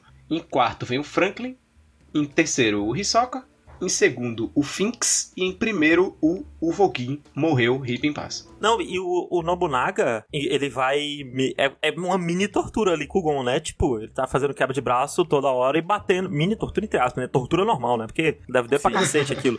e ele fica tá batendo o braço do Gon lá na pedra. E eu, tipo, no mangá, inclusive, o braço do Gon tá. A mão do Gon tá muito mais arregaçada do que no anime. Sim, tá es- esfarelada, mano. É, porque é essa parada do mangá e do anime, que é um mangá muito mais violento do que o anime. E enquanto eles estão fazendo isso, o Nobunaga tá falando do Voguin, sabe? Tipo, não, vocês têm que conhecer o cara da corrente porque o, o ele matou o Voguin, eu tô puto, tô puto, quero matar o cara das correntes. O Voguin era especialista em X1, então o cara das correntes deve ter trapaceado. Se fosse X1 honesto, não tinha como ele perder, etc, etc. E ele começa a chorar, o Nobunaga, enquanto tá falando isso. E o Gon fica puto que ele tá chorando. Certíssimo, porra. É isso Porra, vai mesmo. tomar no cu, seu filho da puta. Tu é mó filho da puta e tá aí chorando. Oxe, vai matar os outros. Pimenta no cu dos outros é tempero, né? Gon falou. É, e aí Exatamente. o, o Gon fica puto e ganha da quebra de braço dele, né? Bate assim o braço dele com tudo. E o Nobunaga fala: esse- o moleque é brabo, hein? Mas vocês acham que ele ganhou porque o Nobunaga tava desarmado ali ou naquele momento ele fez muita força e realmente ficou mais forte ali? Eu acho que foi as duas coisas. Eu acho, que, é um, um pouco de dois fatores também. acho que o Nobunaga ficou um pouco desarmado. E eu acho que o Gon se esforçou mais ali porque ficou puto. Sim, O nem de ódio, pelo é um nem poderoso. é verdade. E aí o Nobunaga fala: Ô, o moleque é brabo, hein? Ô, chefe, quero colocar ele nas aranhas. E o chefe nem tava lá pra responder. É, não, ele fala: Não, eu quero colocar ele nas aranhas. Vamos prender eles aqui até o chefe voltar. Isso. Isso. E aí todo mundo fala, "Tu- tudo bem, mas aí é problema teu, segura ele vocês. É, todo mundo fala, ó, o chefe nunca que vai aceitar essa merda aí, mas se tu quer, fica de creche aí, que a gente tem coisa pra ela pra resolver. E aí tem aquele momento que é muito legal, que é o Gon e o Killua preso, né? E ele lá de guarda na, na porta. Eu gosto do Nobunaga, é tipo, ele podia ser um filho da puta com os moleques, sabe? Mas ele fica conversando ali com ele e fala, ó, vê só, vocês estão presos aqui. Ele, e ele fala, eu não quero machucar vocês, vocês não vierem pra cima de mim, eu não vou machucar vocês nem nada. A gente só vai esperar o, o chefe chegar aqui pra gente resolver o que é que faz. Ele, ele tá sensibilizado por causa do Voguin. É, eu acho que ele até fala, ah, e se o chefe não aceitar, vocês vão embora na moral. É, tipo, É, tudo certo, não tem pra tá quê. tudo certo, mas não, eles estão, eles querem ir embora, eles estão com medo, eles querem fugir. Uhum. E aí eles começam a discutir e. Antes disso tudo, na verdade, tem o momento do Hisoka no Killua, né? Que é importante pra essa parte agora ah, sim. também. Que na hora o Gon tem uma hora que ele aumenta a voz com o Nobunaga e o Feitan prende o braço do Gon. E aí o Killua, tipo, vai correr pra ajudar o Gon e o Killua simplesmente é paralisado pelo mais absurdo medo, porque foi a intenção do Hisoka de matar ele. Que o Hisoka encosta a carta no pescoço dele. É bem Isso. boa essa parte. É bem boa. Inclusive no mangá, nessa parte, a cara do, Ki, do Killua é só como se fosse uma mancha preta distorcida, assim, dentro da cara dele, assim, no mangá. É bem da hora. Tipo, ele todo. A mente dele vai pro espaço ali, pela ameaça que ele teve do Killua. Falando de medo e intenção de, de matar, quando eles estão lá com o Nobunaga, o Killua tem um momento que ele fala: Não, quer saber? Eu vou peitar esse cara. Ele levanta Isso. e fala: Eu vou peitar. E ele começa a andar na direção do Nobunaga, só que quanto mais perto ele chega, mais no cagaço ele fica. Ele começa a suar horrores, começa a entrar no estado líquido ali, no, de medo. E aí ele: Não, não dá não. Aí ele volta. Porque ele tá ali na- naquele momento, ele tá debatendo com ele mesmo, né? E com, Isso. com a voz do irmão dele na cabeça dele ali discutindo com ele, que ele não conseguiria salvar o Gon naquele momento ali por conta da- do medo dele de morrer, sabe? Uhum. Se, se o medo dele de morrer é maior do que a vontade dele de salvar um amigo, né? Isso não é nem que ele não teria força pra salvar o Gon, porque ele ia deixar o Gon morrer, ele não ia tentar. Isso, exatamente. E aí ele tá querendo se provar ali que ele não, que ele vai, ele lutaria assim pelo Gon. E aí ele levanta pra tentar ir no Nobunaga, mas ele não consegue, ele fica muito, muito frustrado. E tem um momentinho que eu acho bem engraçado, que é um momentinho besta, assim, que é que o Killua, ele fala, não, quer saber, Gon, eu vou ali, vou me sacrificar, vou segurar a espada e tu foge. Aí o Gon fala, não, você não vai fazer isso. Porra, mas tu não ia fazer isso também? É, mas eu posso, você não. E, e eu acho esse momento muito engraçadinho. É bom demais. É, são muito fofos, meus meninos. E aí eles começam a falar do Zepili, né? Eles têm, ele, o Killua tem um plano. Não, o Gon. É o Gon que tem o plano? É o Gon que tem É, o é porque o Gon tá tentando lembrar. Lembrei de algo importante. Quando eles estão lá na quebra de braço, o Killua vai raciocinando, raciocinando, e aí ele percebe. Entendi, o Kurapika é o cara das correntes. Isso! Ah, é verdade. E aí É ele verdade. pega, ele para e pensa... Fudeu, se ela encostar em mim de novo, ela vai saber agora que eu sei que ele é o cara das correntes. E aí tem toda essa Porque tensão. agora ele tem a imagem clara na mente dele do Kurapika segurando as correntes, sendo o cara das correntes e tudo mais. Sim, e é, e é muito, muito boa essa tensão que, que ele cria. Porra, é Uhum, Togashi, né? Ele manda bem demais. sim. E aí eles conversam, eles falam, ah, lembra daquela técnica lá do, do Zepili de... Ah, se não tem uma entrada, o que é que a gente faz mesmo? Aí eles andam na direção do Lombraco como fosse pro Shizu. Aí eles saem correndo e chutam a parede, a gente cria uma nova, yeah! E aí, tipo.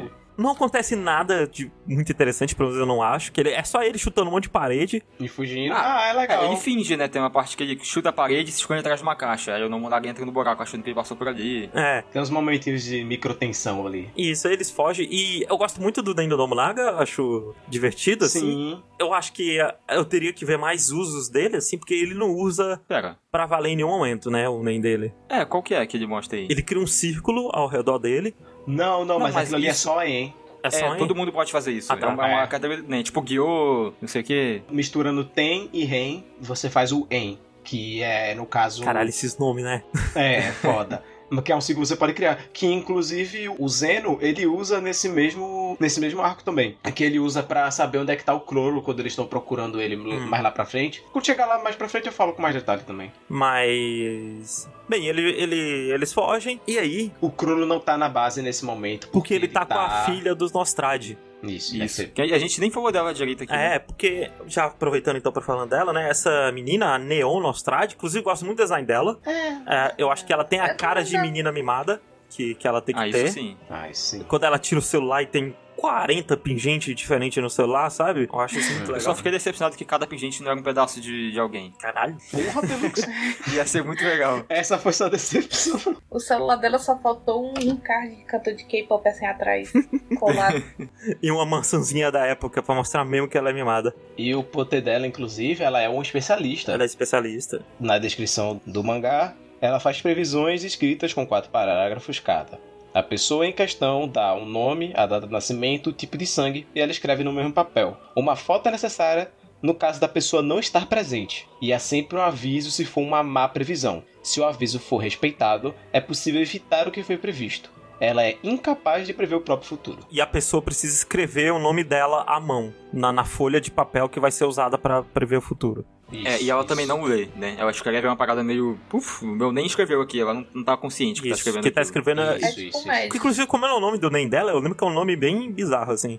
Ah, é. Tipo, escrita do capeta, alguma coisa Chico assim. Xavier. É, eu acho que é escritora fantasma, um negócio assim. Não, mas eu acho que é isso mesmo, é é escritor fantasma mesmo, Pelux. Porque escritor fantasma é uma brincadeira também, porque é o nome do, do termo que se dá pra. Uma pessoa que escreve um livro pra você, só que aí você finge que escreveu Ah, o livro. Isso. É, é verdade. E é bem bizarro, né? O nem dela, tipo, bichinho meio assustador, mexendo no lápis, mexendo na mão dela, né? Uhum. Com aquela bocona. E eu acho que aí é o primeiro sinal do Togashi fazendo esses Nens, que são essas criaturas meio bizarras, meio assustadoras, que vai surgir bastante ainda Quase com um o tempo. stand, né? É, quase um stand. É, também aparece quando o Kirapa pela primeira vez atrás de arrumar um emprego. Ah, é. E a mulher pergunta pra ele se ele consegue ver a criatura do lado dela. Aí ele diz que não. Ela, então você não terminou seu exame Hunter. Mas ali na verdade é diferente, Fê, porque ali ela tá fazendo um desenho com o nem dela. Ela não tá Ah, invocando a criatura, entendeu? Ela tá tipo só fazendo o Entendi, nem dela ficar com aquele formatozinho esquisito lá. Mas é, nesse episódio o Cruolo pede pra ela, ó, vê meu futuro aí, porque o Cruolo, primeiro, ele tá bonito, tá estiloso, tá de Tá terno, arrumado. arrumado. Primeiro que. Vamos falar do design do Cruolo, porque o design dele é muito bom em todas as roupas Sim. que ele aparece. Eu queria saber por que ele tem a cruz de São Pedro nas costas. Aí eu não Só sei isso. também. Às vezes ele é muito religioso. A, a menina da aspirador também tem no peito, assim, um colar. É, O pessoal queria cristão. saber por quê. Se pá. Ah, bem, o Cruolo é um design muito bom, gente. Tipo, ao mesmo tempo que passa uma imponência, passa essa calma, sabe? Essa meia que. Essa coisa estranha nele. Uhum. E sem falar que ele é gostoso pra caramba. Não, assim, o crolo, o crolo com faixa na cabeça dá vontade, é homem que dá vontade. É, eu, eu, eu ia falar, é, eu acho que talvez seja meio diferente de vocês, mas eu gosto muito mais dele com faixa na cabeça do que o Não, eu padrão prefiro dele. ele com é, faixa na sim. cabeça. Eu achei com a faixa da cabeça muito da hora, assim. Rasta. Sim. Então é unânime. O crolo com faixa na cabeça é homem que dá vontade, assim. E aí ele recebe a previsão do futuro dela, né? E a, a da previsão do futuro é sempre sobre o mês, a previsão do futuro dela. Então se já passou alguns dias, já tá tipo na segunda semana do mês, primeiro parágrafo da previsão vai ser de algo que já aconteceu. Isso. E é assim que ele sabe que ela tá falando que é verdade, que aquilo tá certo. E é assim que ele tem a confirmação absoluta de que o Voguinho morreu realmente. É, porque rola todo um paralelo do. Ah, o, um dos meses vai embora, vai pra lua. É, inclusive, Togashi se orgulhou muito aí desse poema que ele fez, porque repete, pelo menos no anime, mais 6, 7 vezes, assim. É, eu acho que nem vale a pena a gente falar ele na íntegra, mas o, o Crowley se emociona ali no poema. E não só isso, no poema tá escrito que os aranhas vão morrer metade dos aranhas. Sim. Se, Sim. se não seguir os avisos direito. Aí, aí o Kurolo, ele pega e fala, ah... Vamos fazer uma homenagem então pro Voguin. E aí ele dá a ordem pra todos os aranhas. Ô, geral aí, mata quem vocês quiserem. Fiquem à vontade, mata todo mundo aí que vocês encontrarem na cidade. Tá com terror. Tá com o terror. E ele sobe lá no prédio, ele começa a matar porque a família dos Nostrad contratou vários assassinos para tentar matar o Crollo. Não só dos Nostrad, na verdade. Foi tipo, é. a máfia se juntou e contratou uma galera. Os dons, os 10 dons. Os 10 dons Isso. se juntaram para contratar assassinos para matar o Crollo. Isso. E aí a família Nostrad vai e manda um, que é o Kurapika. Mas ele- eles mandam o Kurapika de bônus, assim. E aí a gente acompanha o Crollo matando vários desses caras. Inclusive tem um que eu acho muito bem cruel, Uhum. que é quando ele vai matar aquele cara que tem uma aparência mais militar. Uhum. E ele usa um NEM chamado Indoor Fish. E aí que a gente descobre que ele tem um livro. E nesse livro tem vários tipos de NEM que ele pode usar. A gente não sabe Isso. ainda muito bem as regras, mas ele faz isso. E ele é especialista. E ele é um especialista. E ele invoca esses peixes, que é um peixe que enquanto os pe... Primeiro, os peixes só funcionam em local fechado. Uhum. Isso. enquanto os peixes existirem, a pessoa, todo ferimento que eles causam não é mortal. Não importa se eles comerem metade da sua cabeça, você não morre. Isso. Você sente a dor, você não consegue, obviamente, tipo, pensar direito, nem se mexer direito, ou sei lá, mas você não morre. Mas você não morre. É, é a ideia desse nem é muito assustadora, assim. Sim. Tipo, as Bom, coisas. Foi criado pra torturar. É. Aí ele mata esse último mercenário e aí ele vai lá na sacada e ele começa a mexer os braços como se fosse um maestro.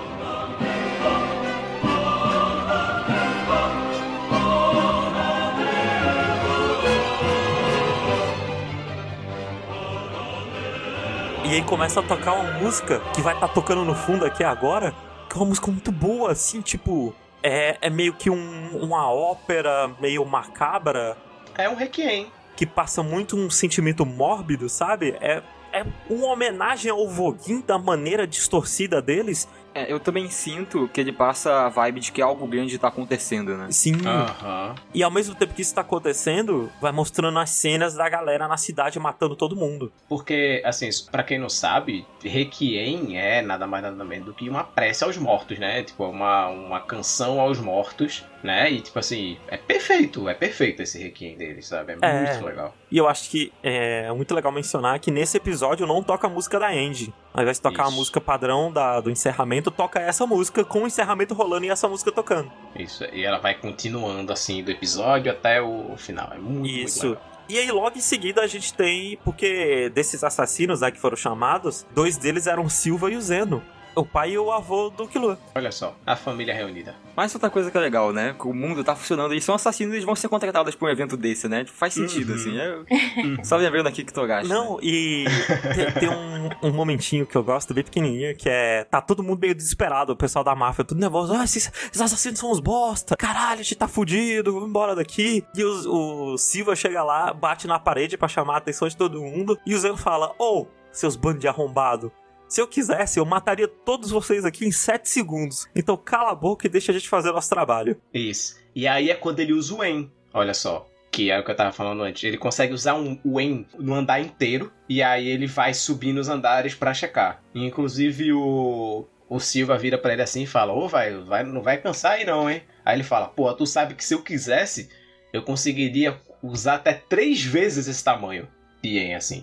E tipo, o andar tem 100 metros, então daí vocês tiram. Então velho se garante.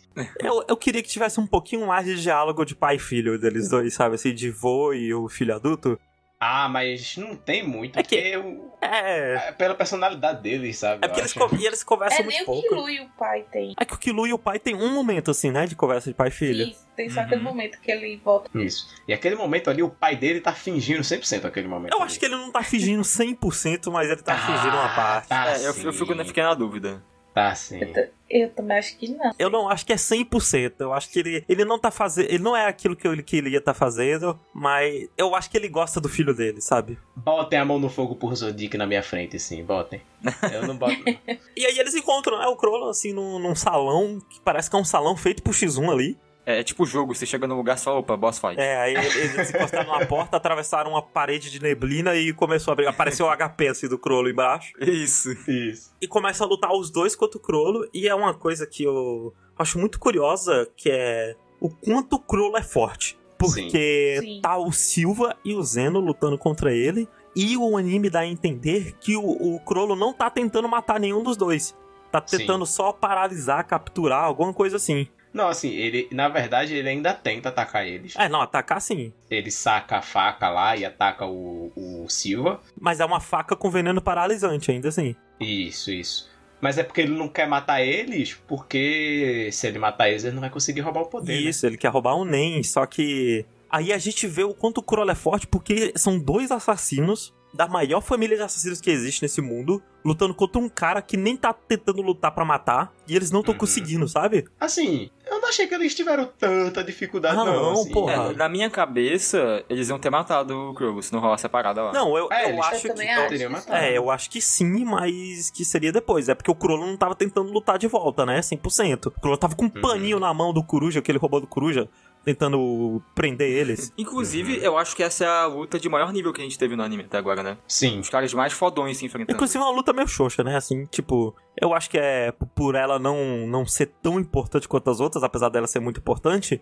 ele não, não tem uns momentos muito absurdos, assim, coreografia. Até porque é uma luta curta, mas é uma luta que tem os seus momentos. Por exemplo, na hora que o Zeno tá usando o dragão lá pra tentar pegar o Crollo, e o Crollo tá se esquivando, e ele tá se esquivando e pensando, eu não tenho a menor chance De contra-atacar. Diz que vai dar uma, uma- pensar num contra-ataque, porque o Silva tá aqui, mirado em mim. E qualquer oportunidade que eu der, ele vai dar o bote em mim aqui. Tipo, é muito legal. Não, e o Zeno ele vai deduzindo, né, que, porra, se você rouba NEM, você deve ter várias Uhum. condições que você tem que cumprir. Você deve ter ou quatro ou cinco condições que você deve cumprir. E aí o Crow fala, acertou, miserável. E ele, inclusive, usa o, o pano, né? O, Sim, do Coruja. O paninho divertido do Coruja pra tentar. Não, e o Zeno até deduz, ó, provavelmente pra ele usar NEM, ele tem que estar com o livro numa mão, pra conseguir... É porque o Magali guarda o livro pra, sei lá, esquivar melhor, e aí o Silva percebe. Opa, É, ó, su- É. sumiu o livro, oh, sumiu o NEM, sumiu o paninho. E a gente não sabe as regras do, do NEM do Crollo até muito mais pra frente. Uhum. Eu achava que eles falavam no mangá, eu procurei aqui, mas aparentemente não, pelo menos eu não consegui achar. Eu achava que teria Ah. numa coisa de capítulo, sabe? Assim, ah, curiosidade sobre Hunter x Hunter, que nem tem final de mangá, sabe? Aquelas entrevistas com o autor, essas coisas. Uhum. E com- no momento que parece que o Silva e o Zeno estão prestes a ganhar a luta, Inclusive o Zeno ia se sacrificar, né? Pra ganhar. Isso. Quando eles estão prestes a, a ganhar, né? Com o Zeno tentando se sacrificar ali e tudo mais, eles recebem uma chamada no celular. E aí o Crollo contratou o Ilume pra matar as pessoas que contrataram o Silva e o Zeno pra matar ele. É muito bom isso, né, cara? Aham. Aí, porra, mataram, descontratou a gente, ninguém vai pagar mais a gente, ah, foda-se. Chegou no Zap fica aí. 2 no meio da luta a notícia que mataram os contratantes. E inclusive foi outra cena bem assim que. Eita caralho! Quando aparece o Ilume e os 10 dons mortos ali. Inclusive esses dons são uns bostão mesmo, né? Porque. É, é, tipo... Não, não, eles só são 10 ricos. Pronto. Aí tava lá Elon Musk, Jeff Bezos. isso, Jeff Bezos, essa galera. E aí, não só tira isso, como também tira a recompensa pelos aranhas no geral, né? Tipo, não só tira o contrato, como Sim. tira a recompensa. É verdade. Isso, no argumento de que as aranhas, elas, por virem da cidade Meteoro, o pessoal da máfia quer ter ainda uma boa relação com a cidade Meteoro. Porque a explicação que se dá é que a cidade Meteoro ela é uma cidade feita de lixo, basicamente, onde o lixo cai lá e a galera vive desse lixo. E esse lixo, às vezes, são até pessoas abandonadas lá dentro. Então lá dentro é muito bom de você conseguir pessoas fantasmas, pessoas que não têm registro em lugar nenhum, pessoas que não deveriam existir, por assim dizer, que vivem lá nessa cidade. E aí é por isso que eles querem manter uma, ainda uma boa relação com a cidade do Meteoro, então foi cancelado a taxa em cima aí da captura dos do restante, né, das aranhas, porque em teoria as aranhas foram mortas na verdade, porque teve todo o complô de que mataram as aranhas. Porque o Crollo, né, provavelmente usando um dos Nens roubados dele, criou vários clones deles mortos e espalhou por aí pra parecer que eles morreram. Uhum. Pra, ah, fica aí de boa, a gente morreu, gente, fica de boas, sabe? E uma coisa que a gente esqueceu de mencionar é que o Crollo tava lá fingindo ser guarda-costas da Neon, né, antes. Isso, esse tempo todo ele- essa luta com o Silva e com o, o Zeno só aconteceu porque ele tava lá com a. Neon. Isso. Que tinha fugido, né? Ela se disfarça lá, entra no banho com as meninas, sai e foge do, do Kurapika É. da galera. E tem um momentinho Isso. que, depois do, do Crollo já ter roubado o poder dela de alguma maneira, eles estão andando no corredor e o Crollo dá um pescotapa tão rápido e tão forte na menina que ela desmaia. É. E a- a- as câmeras não conseguem ver ninguém ver, ela só... uh, Não, tem um, um cara que vê na câmera. Um cara que É. ele vai passando de frame Não, só pra ela tropeçando e cair. Tipo, tropeçando e caindo. Não, ele vai passando de frame a frame Isso. e tem um frame Ah, do vai. pescotapa, assim. Aí ele, ah, ó, qualquer olho menos treinado que o meu não teria visto isso, hein? E procede pra imediatamente morrer. É, que era, era aquele cara militar, né, no caso, que fez isso. Isso, do que ele mata os peixes. Uhum. E aí o, os aranhas entre aspas morreram, tá tudo em paz, pronto, acabou o arco, é isso? Não. Não, porque o Kurapika bichinho fica devastado Sim, quando os Kurapikas estão em teoria mortos. os Kurapicas Os Os quando os Kurapika.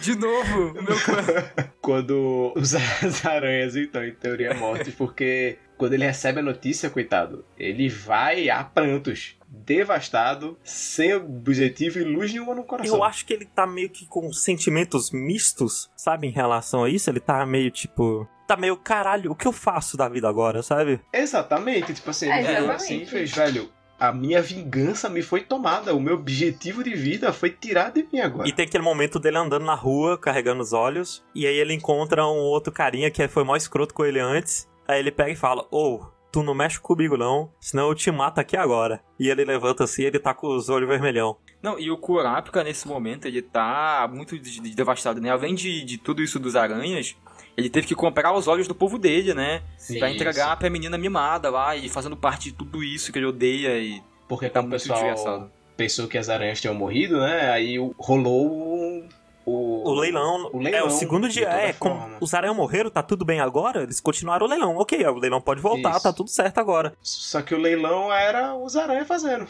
Isso porque um dos aranhas, né, que no caso é o Cortopi, ele tem o poder de clonar as coisas. Deixa eu pegar aqui o meu almanac. Bora lá, Bob, descrição do Nen do Cortopi. Curtopi ele é do tipo materializador e ele, o poder dele é o seguinte: ele toca no item com sua mão esquerda e cria uma cópia com sua mão direita. Ele não pode copiar um ser vivo, mas se for inanimado, ele pode reproduzi-lo várias vezes. Depois de 24 horas, suas cópias desaparecem. Não há limite para o tamanho do objeto criado. E é isso. O nome do Nen dele é tipo mão esquerda de Deus, mão direita do diabo, algo assim, não é? Uma brisa dessa. É tipo mão direita do criador, sei lá, uma brisa dessa. E aí eles vendem várias dessas coisas falsas, né? O cara tá lá controlando pelo celular. Inclusive, eu imagino como é que funciona aquele celular. Você tem a descrição? É, né? Eu colocou nem no celular. Tem, tem aqui, vamos lá. O Shaunak era um manipulador e a descrição dele é: ele consegue controlar pessoas com a ajuda de um celular bem particular. Ele simplesmente só tem que apontar a antena na direção do alvo e pronto. Seu alvo irá obedecer todas as suas ordens como um robô, até ele mexer a antena. Como?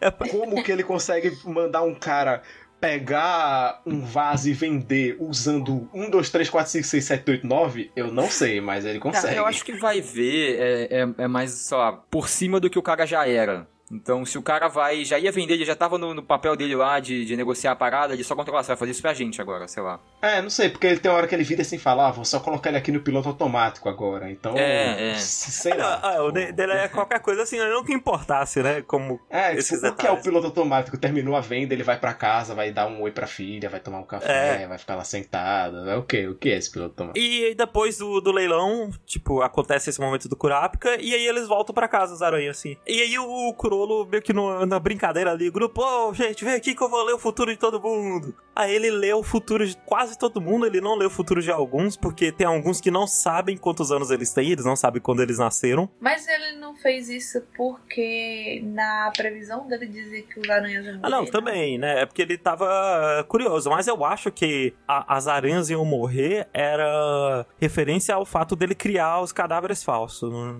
no final. Isso.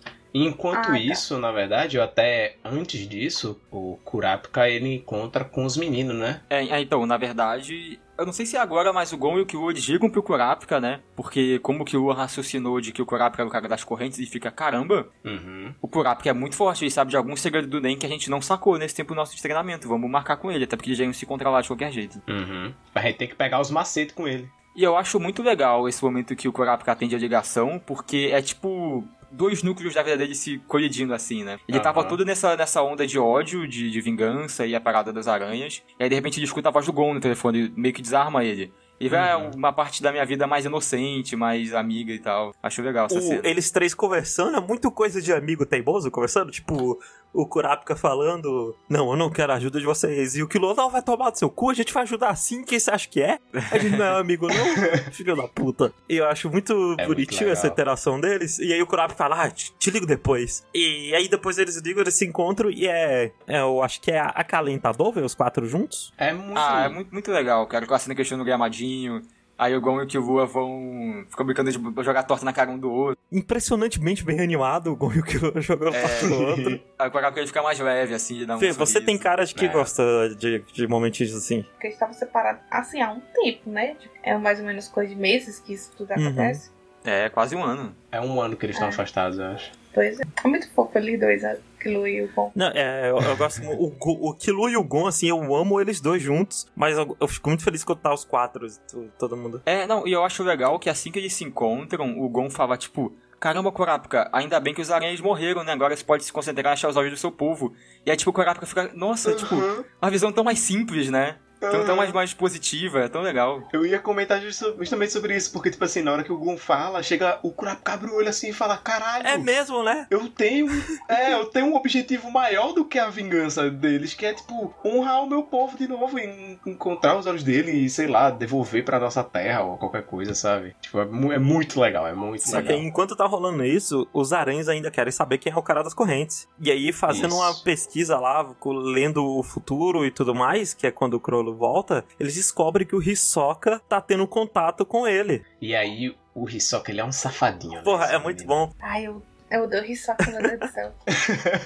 ele é um menino serelepe, porque no momento que ele pega a bendita da previsão dele, e ele usa a segunda pele né, do, do Bandigan, esqueci até o nome do, do É, é um nome bem lá, bom, assim, tipo, dele. textura surpresa, eu acho. É, eu acho que é exatamente textura surpresa. E aí ele usa pra disfarçar, pra mudar, Falsificar. falsificar isso, o que tá escrito na previsão dele. Só que o filho da puta é tão filho da puta que ele podia ter mudado tudo. Ele podia ter colocado, tipo. É, água mole, pedra dura, tanto bate até que fura, e qualquer merda Hisoka embaixo. definitivamente não é um traidor. Podia ter escrito assim. É, isso. Mas aí o filho da puta deixa o primeiro verso praticamente idêntico ao que tava antes, mostrando que ele teve contato com o cara o dos olhos escarlate e blá blá blá, só pra galera ficar. Porque a galera ia embora, ele não queria que a galera ia embora, porque ele quer lutar com a porra do cloro. É, porque mais ou menos no meio desse arco, né, a gente descobre que o objetivo do Hisoka é só sair no soco com o Crollo. Só que ele não consegue Isso. porque o Crollo nunca fica sozinho, sempre tem duas pessoas junto com ele, pelo menos. E aí ele sabe que não aguenta. É, e se for os três ele não aguenta. É isso. E aí ele, porra, então eu não vou só livrar o meu da reta aqui, eu vou colocar uns negocinhos aqui que é pra galera ficar. E a galera decide ficar única e exclusivamente por causa do pedido da presunção. Não. E, e tem o, o momento que o Crollo vai adivinhando, né? Tipo, pô, Hisoka Uhum. Ele usou algum tipo de NEM no Hisoka e o Hisoka não tá podendo falar tal coisa, tal coisa, tal coisa. Isso é mais uma coisa que eu queria falar de Hunter x Hunter, porque Hunter x Hunter parece muito um anime onde pessoas inteligentes estão conversando e deduzindo as coisas, sabe? Uhum. Tipo, por exemplo, nunca rolaria um diálogo assim em Naruto, em Bleach. Acho que nem em One Piece rolaria uma parada desse nível, sabe? É porque o, o Togashi ele consegue usar muito bem os diálogos expositivos dele, né? É, não, porque, porra, o Kurolo vai deduzindo as coisas e você pensa, não, realmente faz sentido ele deduzir isso. É, tá seguindo um Uhum. caminho lógico muito específico. Isso é muito bom, sabe? Isso não é algo que você vê muito em anime. Personagem inteligente e, tipo, não é inteligência tipo o Kira do Death Note, sabe? Que, ah, estou Uhum. 85 passos na sua frente, eu sabia que você sabia que você sabia que eu sabia do seu plano. E tipo, ele também não assume tudo do nada assim, porque eles estão debatendo lá como uma equipe, assim, tipo, Isso. um faz um comentário, o outro chega assim, complementa, o outro discorda, o outro, ah, não, mas tem isso aqui, sabe? Uhum. Tipo, porra, é muito natural a maneira que eles estão desenvolvendo a teoria ali, né? é Não, legal. e é aí que rola uma parada que alguém fala, oh, a gente deveria matar o, Hisoka só por precaução. E aí outra pessoa fala, ah, eu acho que não. Ah, é, vamos resolver na moeda. E aí eles jogam a moeda Uhum. pra cima, pá, porque é uma regra dos aranhas que é, sempre que for rolar briga ou discordância, tu quer resolver no cara ou coroa. E aí só não rolou uma briga ali com o Hisoka porque a pessoa que não queria brigar com o Hisoka ganhou. Ah, e a gente tem o, o Hisoka ficando excitado com o Crollo, né? Sim. Ai, meu Deus. Ai, eu odeio muito essa É. Porque o Hisoka, ele vai acertando as coisas, ou o Hisoka não, o Crollo vai acertando as coisas, e o Hisoka- tá lá gemendo. Tipo, ah, É. isso, vai, acerta. Eu, meu Deus do céu, gente. E tem de novo aquele brilho no, no, no pinto do Hisoka, que nem com a luta do bom.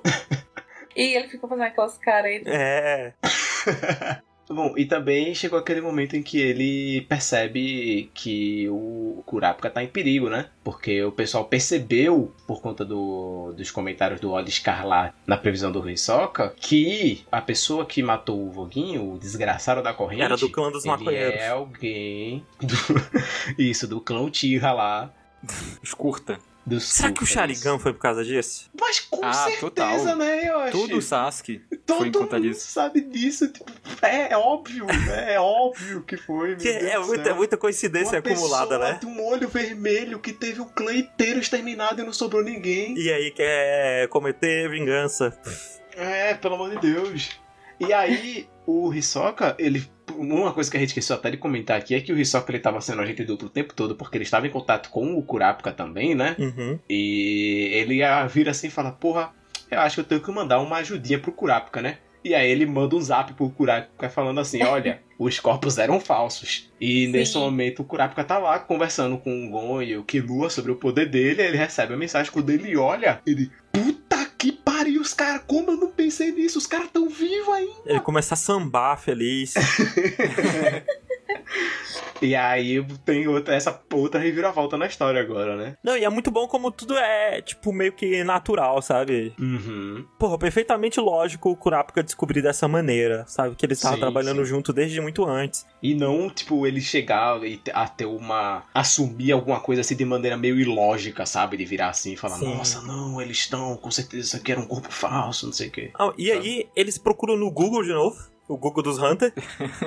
Eles procuram lá, é. Nostrade seguranças particulares. E No caso, as aranhas pesquisam. né? É, as aranhas pesquisam. Aí aparece lá uma foto deles. Ah, esse aqui foi o que eu matei, hein? Ah, esse aqui, eu, eu encontrei. Esse aqui tava com o desgraçado das correntes. Pipipipopopô. E aí eles vão lá no, dos prédios deles e acham o Squala, o cara dos cachorros. É no meio do caminho que eles acham, É porque o Kurotopia ele consegue rastrear objetos sim, que ele copiou. e que ele copiou no caso. E o cara que tá com o cachorro, ele tá cuidando do olho.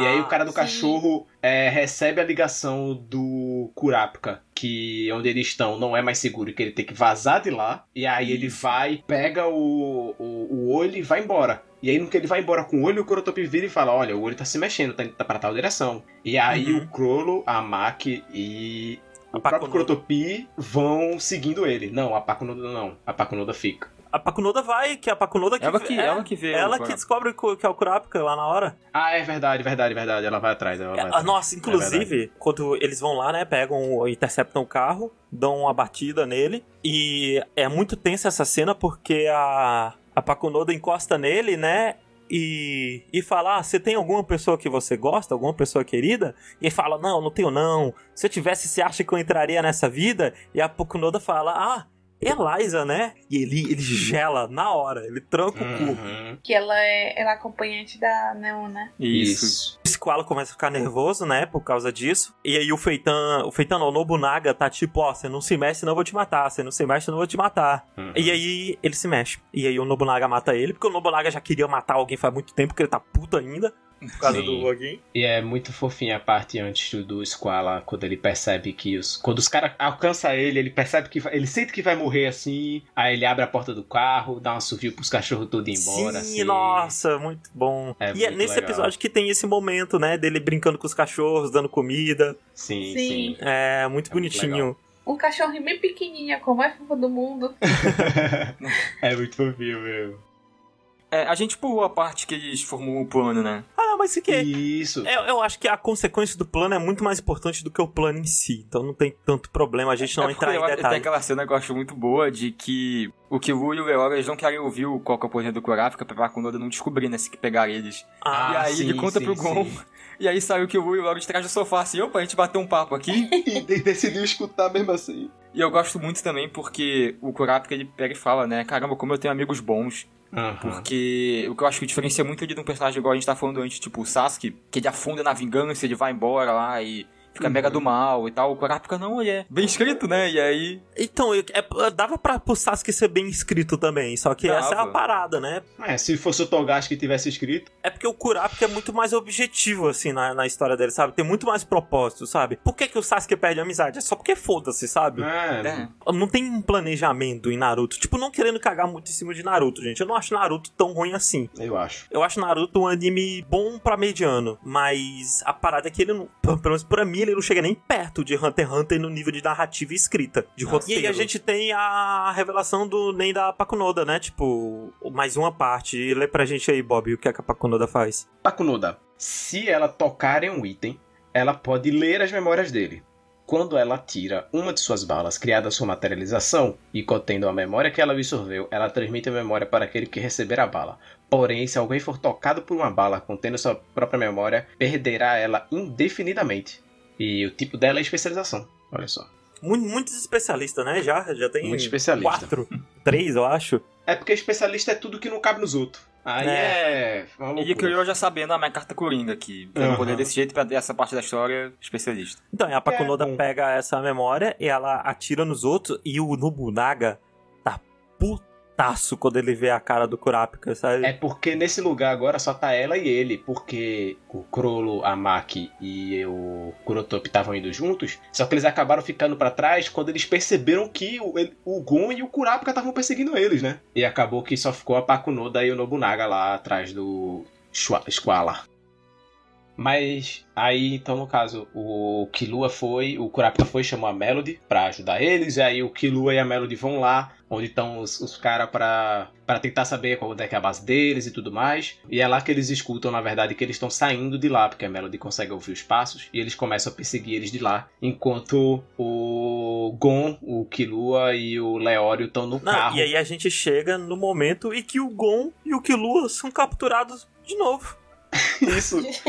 É assim, é muito legal a maneira que eles são capturados de novo, assim, porque eles meio que se Aham. fazem de besta, assim, e... Não, e eles se entregam porque eles sabem que o Kurapika é o cara que tem mais chance, né? É, Então e- vamos deixar a gente ser levado. E que se o Kurapika fosse, tre- eh, fosse capturado, ele ia ser- na verdade ele seria assassinado no ato ali, pelo É. né? Uhum. E aí eles são capturados de novo, eles estão lá no hotel, né? Uhum. E eles estão. Por que, que eles estão lá parados no hotel esperando alguma coisa? Eles estão esperando a Pakunoda voltar pra ela fazer a checagem nos dois É. e ver se agora se eles sabiam quem é o cara das correntes, porque eles agora realmente acreditam que eles têm alguma ligação com o cara das correntes. Não, não, é tipo, eles não acreditam na hora, mas queria dar uma checada mesmo assim, o, o chefe. Isso. Mas o chefe decide de último momento, não, não vamos soltar eles não. Vamos esperar a Pakunoda dar uma passada de mão neles só pra garantir, sabe? Isso. E aí o, eles ficam nervosos, o Killua fica nervoso, e aí tem o Leório lendo o jornal, sentado no sofá lá na frente, conversando no celular, assim, fingindo, tipo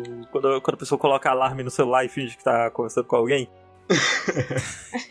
ele tava lá, e aí ele passa, tipo, uma mensagem, o quê? Às sete horas em ponto? Não sei o que, não sei o que, vai faltar luz? Como assim? Vai, vai acabar a sua luz se chegar às 7 horas e você não tiver chegado ainda? Algo desse tipo. E primeiro, Aham. como é que o pessoal da trupe não percebeu que aquilo era uma mensagem? De, de maneira nenhuma? Ah, porque o- é um, um random gritando assim. No... É, isso que eu ia falar. Quando, quando tem alguém muito escandaloso, assim, público, você tenta ignorar, sei lá. É, é um É. negócio muito incômodo. Não, e aí o Gon e o Killua perceberam, né? Porque ele sabe que era o Leório. E uma coisa que eu gosto que é. Na, começa a tocar uma música no rádio. Não, e essa música aqui foi pedida pelo seu Jorge. E aí começa a tocar a ending da, do- da primeira parte, a ending anterior. Aham. Ah, é. E aí o Killua fala, ó, essa música, assim que acabar essa música vai dar 7 horas, e aí vai ser a hora do pau. E aí o Nobunaga chega, eu acho essa parte muito bobinho, mas muito legal, muito inteligente, que o Nobunaga chega, ó, eu quero eles dois aqui na trupe dos aranhas. E o Gon fala, "Hã, não, não quero nem olhar pra sua cara. Ele fecha os olhos e vira o rosto.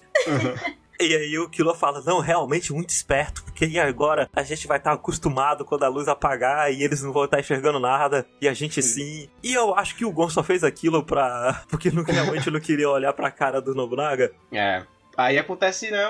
Dá a fatídica às 7 horas da noite. As, as 7 badaladas aí no, no relógio. Não, e a Pakunoda chega, né? A Pakunoda encosta no Killua, o Killua até tenta mandar um... "Hã, Não adianta você encostar em mim. Você nunca vai conseguir. Ela, cala a boca, moleque. Ele, ela mete a mão nele. Isso, porque quando ela tocou no Squala, ela sabia, tipo, a cara do Kurapika e sabia algumas coisas da corrente, mas não sabia, tipo, a fundo as habilidades dele. As limitações, nem os alcances, nem nada do tipo. É, não, mas é que ele, ela só ia encostar no Gon e no Killua por precaução, né? Porque... Sim, sim, é, sim. tipo, não, vamos só dar uma olhadinha nele de novo, só pra mas ver. aí, quando ela toca no Killua, aí ela... Caralho! Não, mas não só isso, ela sabe que tá rolando o plano, que às 7 horas vai apagar a luz, ela sabe tudo, entendeu? Uhum.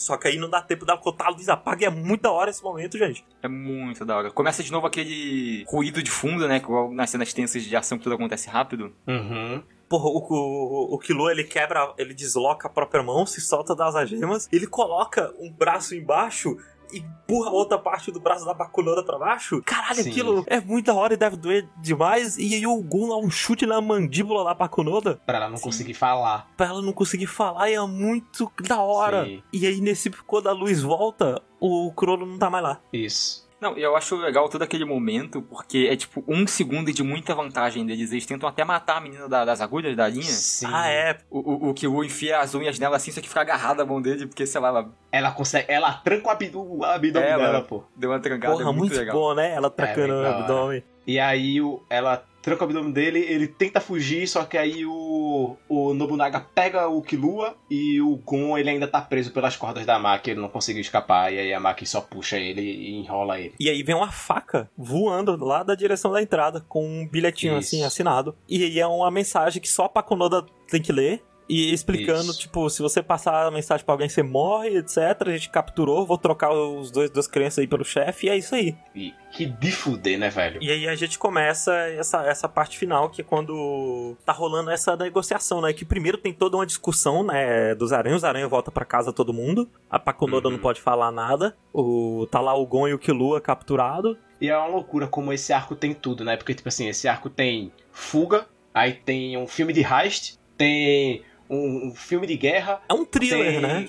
É, é perfeito, é perfeito, assim, tem, tipo, tudo que tem de ter, tudo que se pode ter em alguma coisa, tipo, de máfia, assim, sabe? Tipo, tem, sabe? Tem heist, tem fuga, tem perseguição, tem tudo, é muito bom, é muito bom. E assistindo pela segunda vez, eu percebi que acontece muita coisa muito rápido, sabe? Tipo, 21 episódios Sim. parecia até pouco. Uhum. E esses três últimos episódios são muito corridos, assim. É. Acontece muita coisa, muita reviravolta. É, o, o que eu acho que é, que é bom, porque eu acho que a essa altura eu já tava um pouco cansado dessa temática. Então eu, eu fiquei de boas eles darem uma corridinha assim, de leve. Assim, É, eu tava. Eu não acho que eles correm, não. Tipo assim, Ah, não. eu acho que é, é porque acontece muita coisa, porque é o clímax, É, sabe? É eu, o clímax eu não tá acho que é rushado, mas eles dão uma acelerada, Isso. assim. Inclusive, eu gosto muito que nesse final era muita coisa acontecendo antes, né? Era muita máfia, os dons, as bestas lá. E aí dá uma minimizada. Pro grupinho principal acontecia outro grupo, né? Eu gosto muito Isso. mais assim. É, eu, eu, eu concordo. Não, e aí eles falam, ah, tem que vir uma pessoa sozinha, isso e aquilo, traz o Gon e e a gente troca pelo chefe. E aí é exatamente isso que acontece, né? Eles discutem lá, porque a primeira regra da aranha é a existência da aranha como um grupo é mais importante que a sobrevivência do chefe. Isso. Só que aí a galera fala, não, eu gosto do chefe, não quero que ele morra não. Basicamente é isso. Eu, eu gosto muito da ceninha que o, o Kurapika tá falando que não pode machucar os reféns, né, pro Finks no telefone. Aí ele fala, ah, mas acabou, acontece que a gente já quebrou alguns ossos deles, não sei o que. Aí o Kurapika, ah, então, acabou a negociação, desliga. É muito bom. Aí ele vai e liga de novo, não, mentira, eu menti, não, não machuquei ninguém não. o sorrisinho que ele dá quando ele pensa que enganou, opa, vou bater nos meninos. É muito bom. Batendo os meninos. E é legal que ele usa o- os próprios meninos pra dar informação, né? Que ele pede assim, fala, ó, bota o telefone aí pro, pro, pro Kirua. Aí dá pro Kirua, aí o Kirua quando pega ele, e aí, o que é que tá rolando? O Kirua, ah, eles estão discutindo aqui entre eles, tá uma bagunça aqui. Aí fala, beleza. Aí o cara fica puto com o Kirua, tipo, o que é que você falou, não sei o quê. Não, ele até fala, devolve o celular pra qualquer um, menos aquele cara. É muito bom. Não, e a Pakunoda vai, leva o Gon e o Killua, e quando vai lá o Hisoka tá junto porque era parte do acordo que ele tinha com o Kurapika.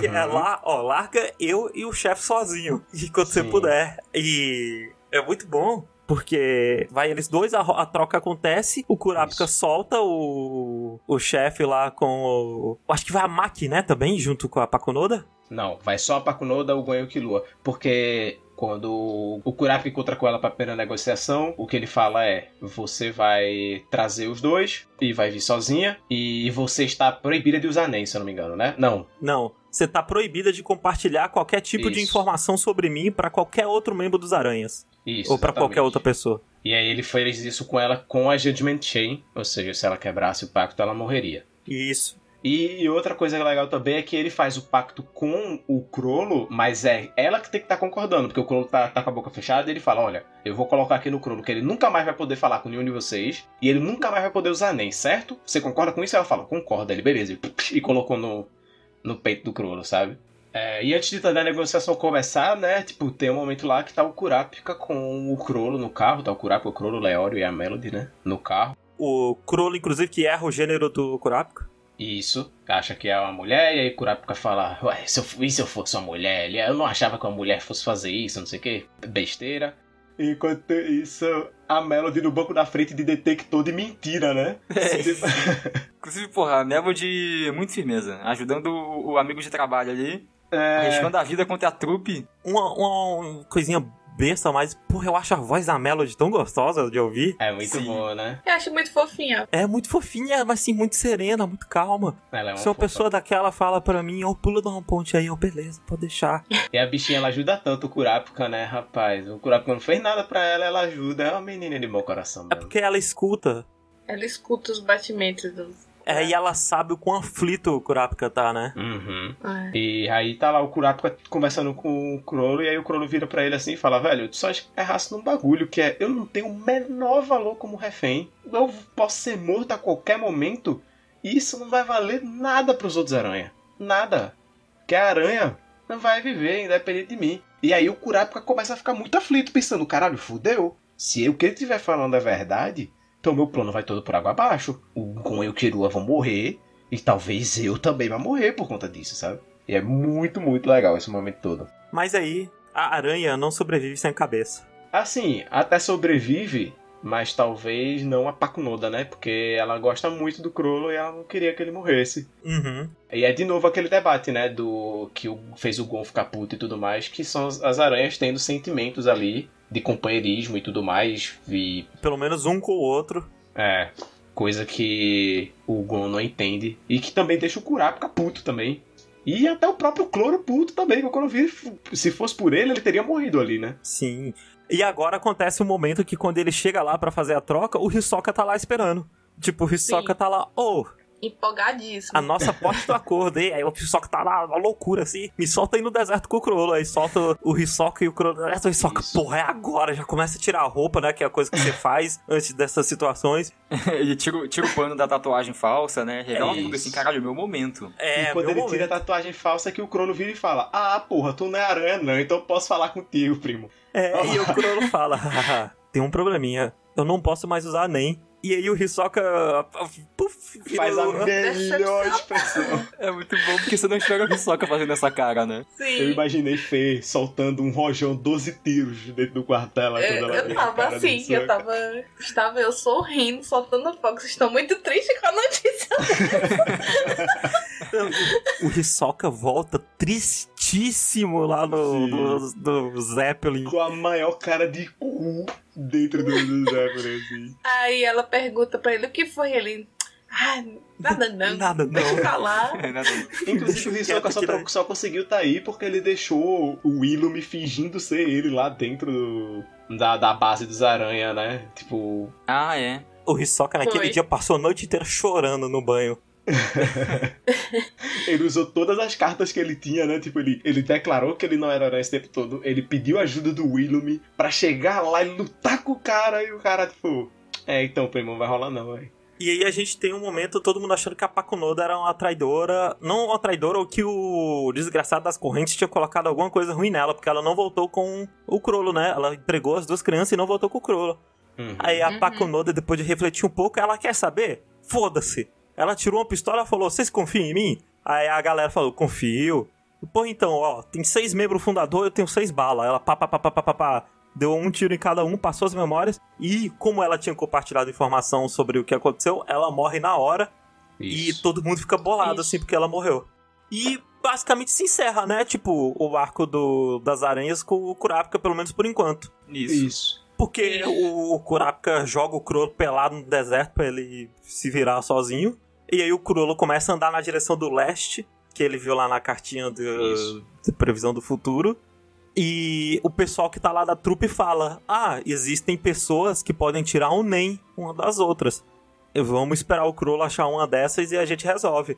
Se eu não me engano, alguém pergunta: ah, por que, é que vocês não matam o desgraçado das correntes? Você lembra exatamente quem é que pergunta isso? É o próprio Gon, porque eles acabam se encontrando, né? O Gon e o Killua indo Ah, pro é. leilão. É, porque. Pô, ah, não, é, é não, muito- calma, calma, calma. Vamos falar desse momento Ah, separado, sim. que ele é muito legal. Porque pronto, acabou, né? Tá todo mundo na paz, tá tudo resolvido. Tá isso. Terceiro dia de leilão vai acontecer. O Gon e o Killua ainda querem comprar o jogo. Eles, ah, vamos lá ver o leilão, né? Vamos ver Então, como a que vai ser. parada é que o Gon ele tinha um mega plano, né? Isso. O Killua, ele não ia aceitar ajudar o Kurapika se o Gon não fizesse nada, tivesse um plano. O Gon fala ainda no começo, ah, é um plano que tem 70% de chance de dar certo. Aí depois que ele pergunta de novo, ah, não, eu acho que tem 50% de dar, dar certo. É, Kurapika é esse que tá encamado agora, né? Com febre, passando mal depois de, de, de- de todo ocorrido. É estresse. É.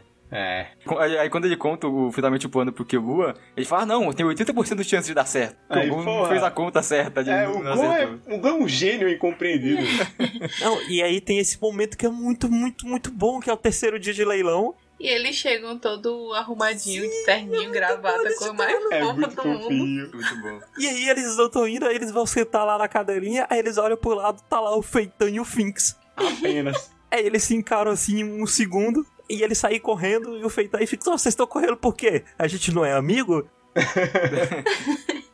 E aí rola esse diálogo, né? Que É. eles falam, ah, porque vocês não vão matar o desgraçado das correntes, não? É, uma coisa boa é que, tipo assim, hora- na hora que o Gon pergunta, o Killua pensa assim, tipo, caralho, é uma mão na roda ter alguém que faz todas as perguntas, né? Sim. É basicamente, nossa, é muito bom ter alguém sem noção, né?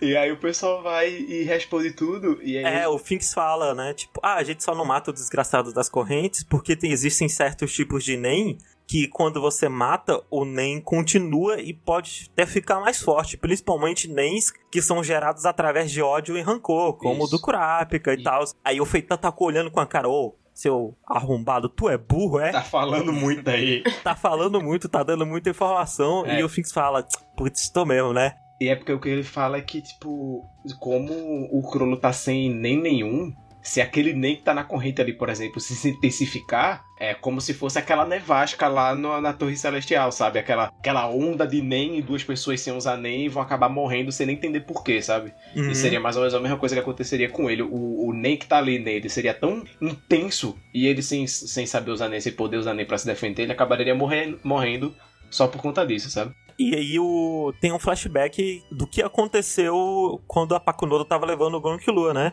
Uhum. Porque a Pakunoda tá levando o Gon Killua e a Pakunoda fala, oh, eu tô com o braço quebrado, eu tô toda machucada aqui, vocês conseguiriam fugir se vocês quisessem, por que vocês não fugiram ainda?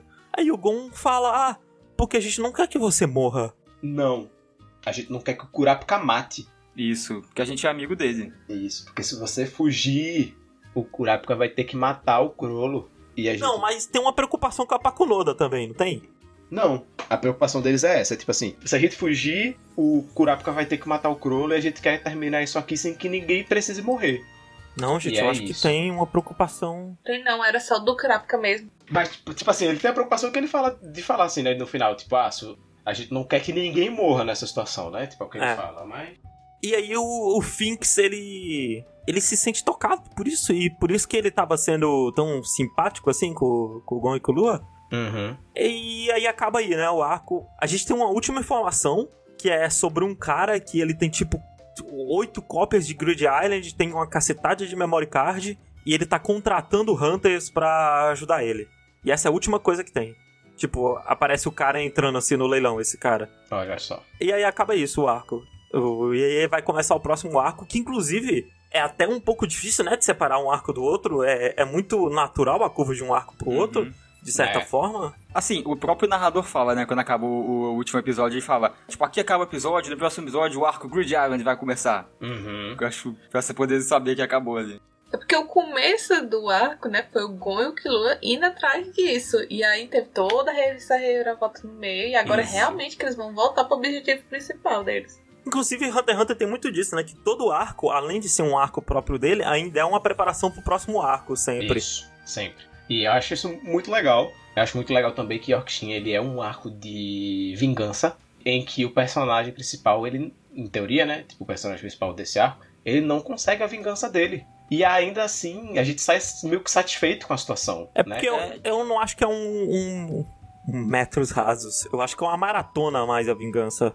Sim, sim, com certeza. Mas se você pensar, se fosse pra outro anime, seria um final meio anticlimático, né? Porque não tem uma mega batalha final. O protagonista não luta com o Isso. vilão. É porque Isso. Hunter x Hunter não é um anime sobre batalhas, né? Sim, tipo, sim. Exato, mas é isso que eu tô falando. É tipo, é muito sobre o senso de propósito das coisas ali, sabe? Tipo assim, é, não faria sentido o Kurapika terminar lutando com o Crollo numa batalha épica e o, e o Kurapika matando o Crollo, sei lá, sabe? E eu acho isso do caralho. Porque o Crollo ele entende a fraqueza do Kurapika ali, que é a fraqueza dele é que ele vai colocar que é, ainda assim a amizade dele acima da vingança dele, sabe? Uhum. E por conta disso, porque se ele quisesse se vingar do Crollo, o Gon e o Killua teriam que morrer.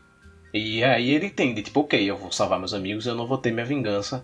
Mas é isso, e ele conseguiu ainda assim ter a vingança dele. Tipo assim, a gente sai com o sentimento de que, caralho, como o Kurapika é foda, olha o que esse cara conseguiu, parará, parará, sem ele ter que exterminar metade das aranhas, entendeu? Tipo, Sim. e eu acho isso do caralho. Tipo, Hunter x Hunter é do caralho por causa disso, sabe? Tipo, o, o, o arco do da Torre Celestial, a gente não vê o Gon ganhando do Hisoka. A gente solta rojão dentro de casa quando o Gon consegue acertar um murro. E a gente Isso. fica, esse menino é tetra, caralho. Isso. Joga a bomba e a porra toda, entendeu? E, ou, sei lá, até no primeiro arco, quando o, o, o Killua, ele não ganha o Exame Hunter, Uhum. sabe? Tipo, é isso que é incrível em Hunter x Hunter. Tipo, as coisas não são perfeitas, não tem os, os finais mais felizes que poderiam ter, mas ainda assim a gente termina realizado, sabe? Porque esse é o senso de propósito, porque meio que, tipo, olha que filosofia, a vida real é assim. E, tipo, né, quando as coisas terminam da maneira boa, mas não necessariamente da melhor possível, é motivo de se comemorar, sabe? E é muito foda. Togashi é muito foda. Por que, que esse filho da puta não volta logo a escrever essa merda? Pelo amor de Deus, eu tô enlouquecendo, gente. Assim, Bob, já se acostuma com a ideia de que nunca vai acabar. Por favor, não. E Fê, você, o que, que você achou desse arco assim num todo? Dá uma opinião pra gente. Eu acho que esse arco aqui mostra mais, tipo, do universo. Eu gostei bastante, porque introduziu várias outras coisas, vários outros personagens. A gente percebe que, tipo, o mundo não é só o Gon e o Killua e o Kurapika e o Leori. Tipo, tem muito mais outros personagens, muitas outras coisas acontecendo do que a só a vida deles. Mas eu gostei bastante. Eu gostei, assim, em termos de luta, batalha, essas coisas, é o arco mais cruel, né, assim, de luta. Mas no, o fechamento dele é muito bom, tipo, o andamento dele, principalmente esse arco que é, eu acho que o arco é principalmente do Kurapika, né? Então, tipo, ele teve um crescimento muito bom dele, uma resolução muito, assim, por mais que gente, ele não teve na vingança dele, mas foi um bom, uma- um bom final, assim. Mas eu gostei bastante. Eu, eu tô bastante empolgada pro resto da. Agora, Grid Aslan é muito diferente de Yorkshire. Por mais que seja um logo após o outro, assim, é tipo, é outra parada, é outro bagulho. Não, assim como o Exame Hunter foi muito diferente da Torre Celestial, que foi muito diferente de Yorkshin. Sim, É, sim. tipo, os arcos são bem diferentes do outro e o, bom é isso, porque é bem É diferente. bom que a gente vê o Killua trocando de roupa. Sempre gosto de ver as roupinhas do Não, Killua. Acho que, acho que ele usa... Inclusive nesse arco, Tem uma roupa que o Killua usa, tipo, em um episódio só. É Uhum. uma roupa meio de surfista, né, com chinelo. Sim, sim. Aqui Eu com acho que ele troca, umas acho que ele usa umas quatro rasgada. roupas esse arco, né? Umas quatro roupas diferentes, talvez. Aquilo é muito estiloso. O Gon fica com aquela mesma roupa verde, todos, todos os capítulos e o Killua O Gon tá- com camisa de vereador. E Fê, o que você tá esperando pro próximo arco, assim? O que você acha que vai acontecer? O que você quer que Eu aconteça? quero que o Gon chegue mais perto de encontrar o pai dele. Porque eu não aguento mais esse menino atrás desse pai que não quer nem saber de Pop. Eu fico transtornada. Porque claramente o pai dele só entregou o menino, tipo, deixa aí o menino, tchau. Vou viver a minha vida. E o Pop do menino lá lutando, enfrentando o mundo. Tendo que lidar com Hisoka. Tendo lidar com Hisoka. gangue de aranha. Tem que tudo pra achar esse pai. Que não quer nem saber dele. Eu fico Tá indignada. torcendo pro Gon encontrar o pai dele e dar uma- um sacode no pai dele, um cascudo, pelo menos. Dá o mínimo murro. Mas é isso. Ó, falar polêmicas aqui. Lá vem. Eu não sou muito chegado nesse arco, em Yorkshire, assim. Em Yorkshin, É, tem muita coisa legal, só que eu não me interesso muito por esse tema de máfia e de submundo e coisa do tipo. Quando ficava mostrando a cena do pessoal, tipo, invadindo o leilão, matando a galera, eu ficava, ah, passa! Eu, tipo, quando troca pro Gon e que eu vou aprendendo sobre restauração de escultura, eu gosto muito mais, porque eu gosto muito deles. Tipo, a ce É cenas eles são de, mais tipo, interessantes, o né? Gon e o Killua, quando eles estão lá na ilha, pensando o que eles vão fazer da vida deles, eu fico, nossa, o, o- tipo, o mundo de Hunter x Hunter é tão grande, é tão absurdo, o Gon e o Killua ficando mais fortes que acompanhar isso, eu acho muito mais legal do que, tipo, máfia. Por isso eu gosto mais do final, quando volta pra esse núcleo deles, assim, quando minimiza. Uhum. Assim, eu também não gosto muito, não, mas eu gosto porque a gente tava só acompanhando o Gon e o Killua, né? Tipo, a família do Killua. Aí eles lutando na torre, eles dois aprendendo. A gente tava muito focado neles. Aí nesse já mostra, tipo, um universo todo que existe além dele. Milhões de personagens, entendeu? Aí eu quero agora que volte justamente pro Gon e o Killua, entendeu? É, aham. não, é, é absurdo, eu ainda valorizo muito toda a escrita, todo o universo conectando e tal, né? Só não é tanto do meu gosto, dessa Então. parte de máfia. Hunter x Hunter pra mim é sempre um acrescente. Eu acho o Sim. segundo arco melhor que o primeiro, o terceiro melhor que o segundo, e assim até o final do anime. Sim, Eu, sim. pra, tipo, pra mim, o último arco é, eu acho que é o melhor arco de anime shonen, sabe, que eu já vi. Tipo, o nível de. a- O, o absurdo que o Togashi faz no último arco, sabe? É muito maluco. Não, o penúltimo arco, é, pra mim é tipo. Puta que pariu, o que este homem está fazendo da vida dele, sabe? O Togashi. Sim, sim, sim. Eu sim. fiquei imaginando ele com um quadro, sabe? Assim, aquele bebendo café, apontando pras coisas, escrevendo a história dele. Não, de ali é o absurdo. ápice, assim, tipo, foi quando eu percebi que Hunter x Hunter estragou minha vida, assim. Quando eu vi aquele arco, eu fiz, ok, isso aqui é o, é, é, é o céu, não, não, não tem como passar disso aqui. É um anime que shonen que só vai melhorando, assim, de arco Sim. em arco ele fica melhor. É tão comum em anime. Tipo, olha Naruto, essa porra dessa guerra. sabe? Ou, Ah. sei lá, tipo, ver Bleach, que no terceiro arco já tava Pois é. decaindo já, sabe? Ou então até, por exemplo, One Piece, que, tipo, claramente tem arcos que são muito piores do que outros, que são. Aí, tipo, é um sobe e desce, sobe e desce, até porque o One Piece é muito maior, né? É até injusto comparar por questão de tamanho. Mas eu acho que o tamanho é importante. Então, em One Piece, ele- os arcos são longos porque ele quer, não é como se fosse uma obrigação. Sim, sim, não, mas eu tô falando que, tipo, é, tem, tem arcos que são, são melhores, são piores, realmente. Mas realmente, o, o, o Hunter x Hunter ele só melhora. Inclusive, tem gente que acha que o último arco, ele, caso ele é fraco, eu não, acho. Não, acho eu ele também não acho, não. de fuder. Ele só é diferente, ele trata ele de é outras diferente. paradas, né? Mas vamos deixar quieto, vamos, É. vamos deixar pra Fernanda, pelo amor de Deus. Vamos deixar pra Fernanda. Mas bem, então é isso. É Hunter x Hunter. A gente falou aqui do arco de Yorkshin. Espero que a gente não demore tanto pra fazer o próximo. A gente tá com dois Rokushita já. Eu queria denunciar que eu fui a primeira É. a assistir, assistir esse É arco verdade. e fiquei, vamos, vamos, É vamos. verdade. E vocês, vocês que roubaram Ah, não, dessa é, vez. dessa- Eu isso é verdade. Dessa vez a culpa foi nossa mesmo. Venho por meio deste pedir perdão pelo vacilo. Você já tá vendo já o, o Grid Island, Fê? Não, ainda não, porque eu vou agora assistir Beastar, É. aí depois eu volto pra... Então, Então, fechou. gente, a gente tá com mais dois Rokushitas agora pra gravar. A gente tá vendo de gravar o de Jujutsu e de Beastars. Vamos ver qual que sai primeiro. Provavelmente o de Jujutsu, que tá mais fresco. É, o Beastars a gente vai falar das duas temporadas. É, Jujutsu a gente vai falar só o que saiu do anime. Então, se você não assistiu esses dois, assistam aí todos os episódios. Vai ser muito bom. Eu vou passar muito pano pra Beastars. Se preparem. O, a gente não- pretende, mesmo com esses outros dois Rokushitas, a gente não pretende demorar tanto pra gravar o próximo arco, o Grid Island, quanto a gente demorou entre a Torre Celestial e agora, porque vamos, vamos- a gente vai se esforçar um pouquinho pra manter uma rotina melhor de Rokushita. É, a gente, a gente, a gente deu uma vacilada agora, mas, É. mas, mas tá tudo certo. Muito obrigado a todo mundo. Eu me divirto demais gravando os podcasts de Hunter x Hunter. Esse podcast ficou enorme, enorme, minha nossa, Nossa senhora do céu. Ó, gente, a gente tá gravando aqui no dia 28 de março. Eu não sei nem quando que isso aqui vai sair. Vai ser Mas já tá Pode com esperar. 2 horas e 52. É, não, e não teve nenhuma pausa pra garrafa quebrada, nem nada assim, foi direto. é, muito obrigado a todo mundo que ouviu. Semana que vem tem mais. Não esqueçam que eu e Bob fazemos live no Twitch. Acompanhem lá, sigam o Twitter do, do podcast, si- sigam nossos Twitters pessoais, venham ouvir a gente falando de BBB, venham me ver reclamando de coisas. Não esqueçam que a gente tem uma campanha de financiamento no PicPay. E é isso. Dá tchau, gente. Tchau. Tchau, tchau. ど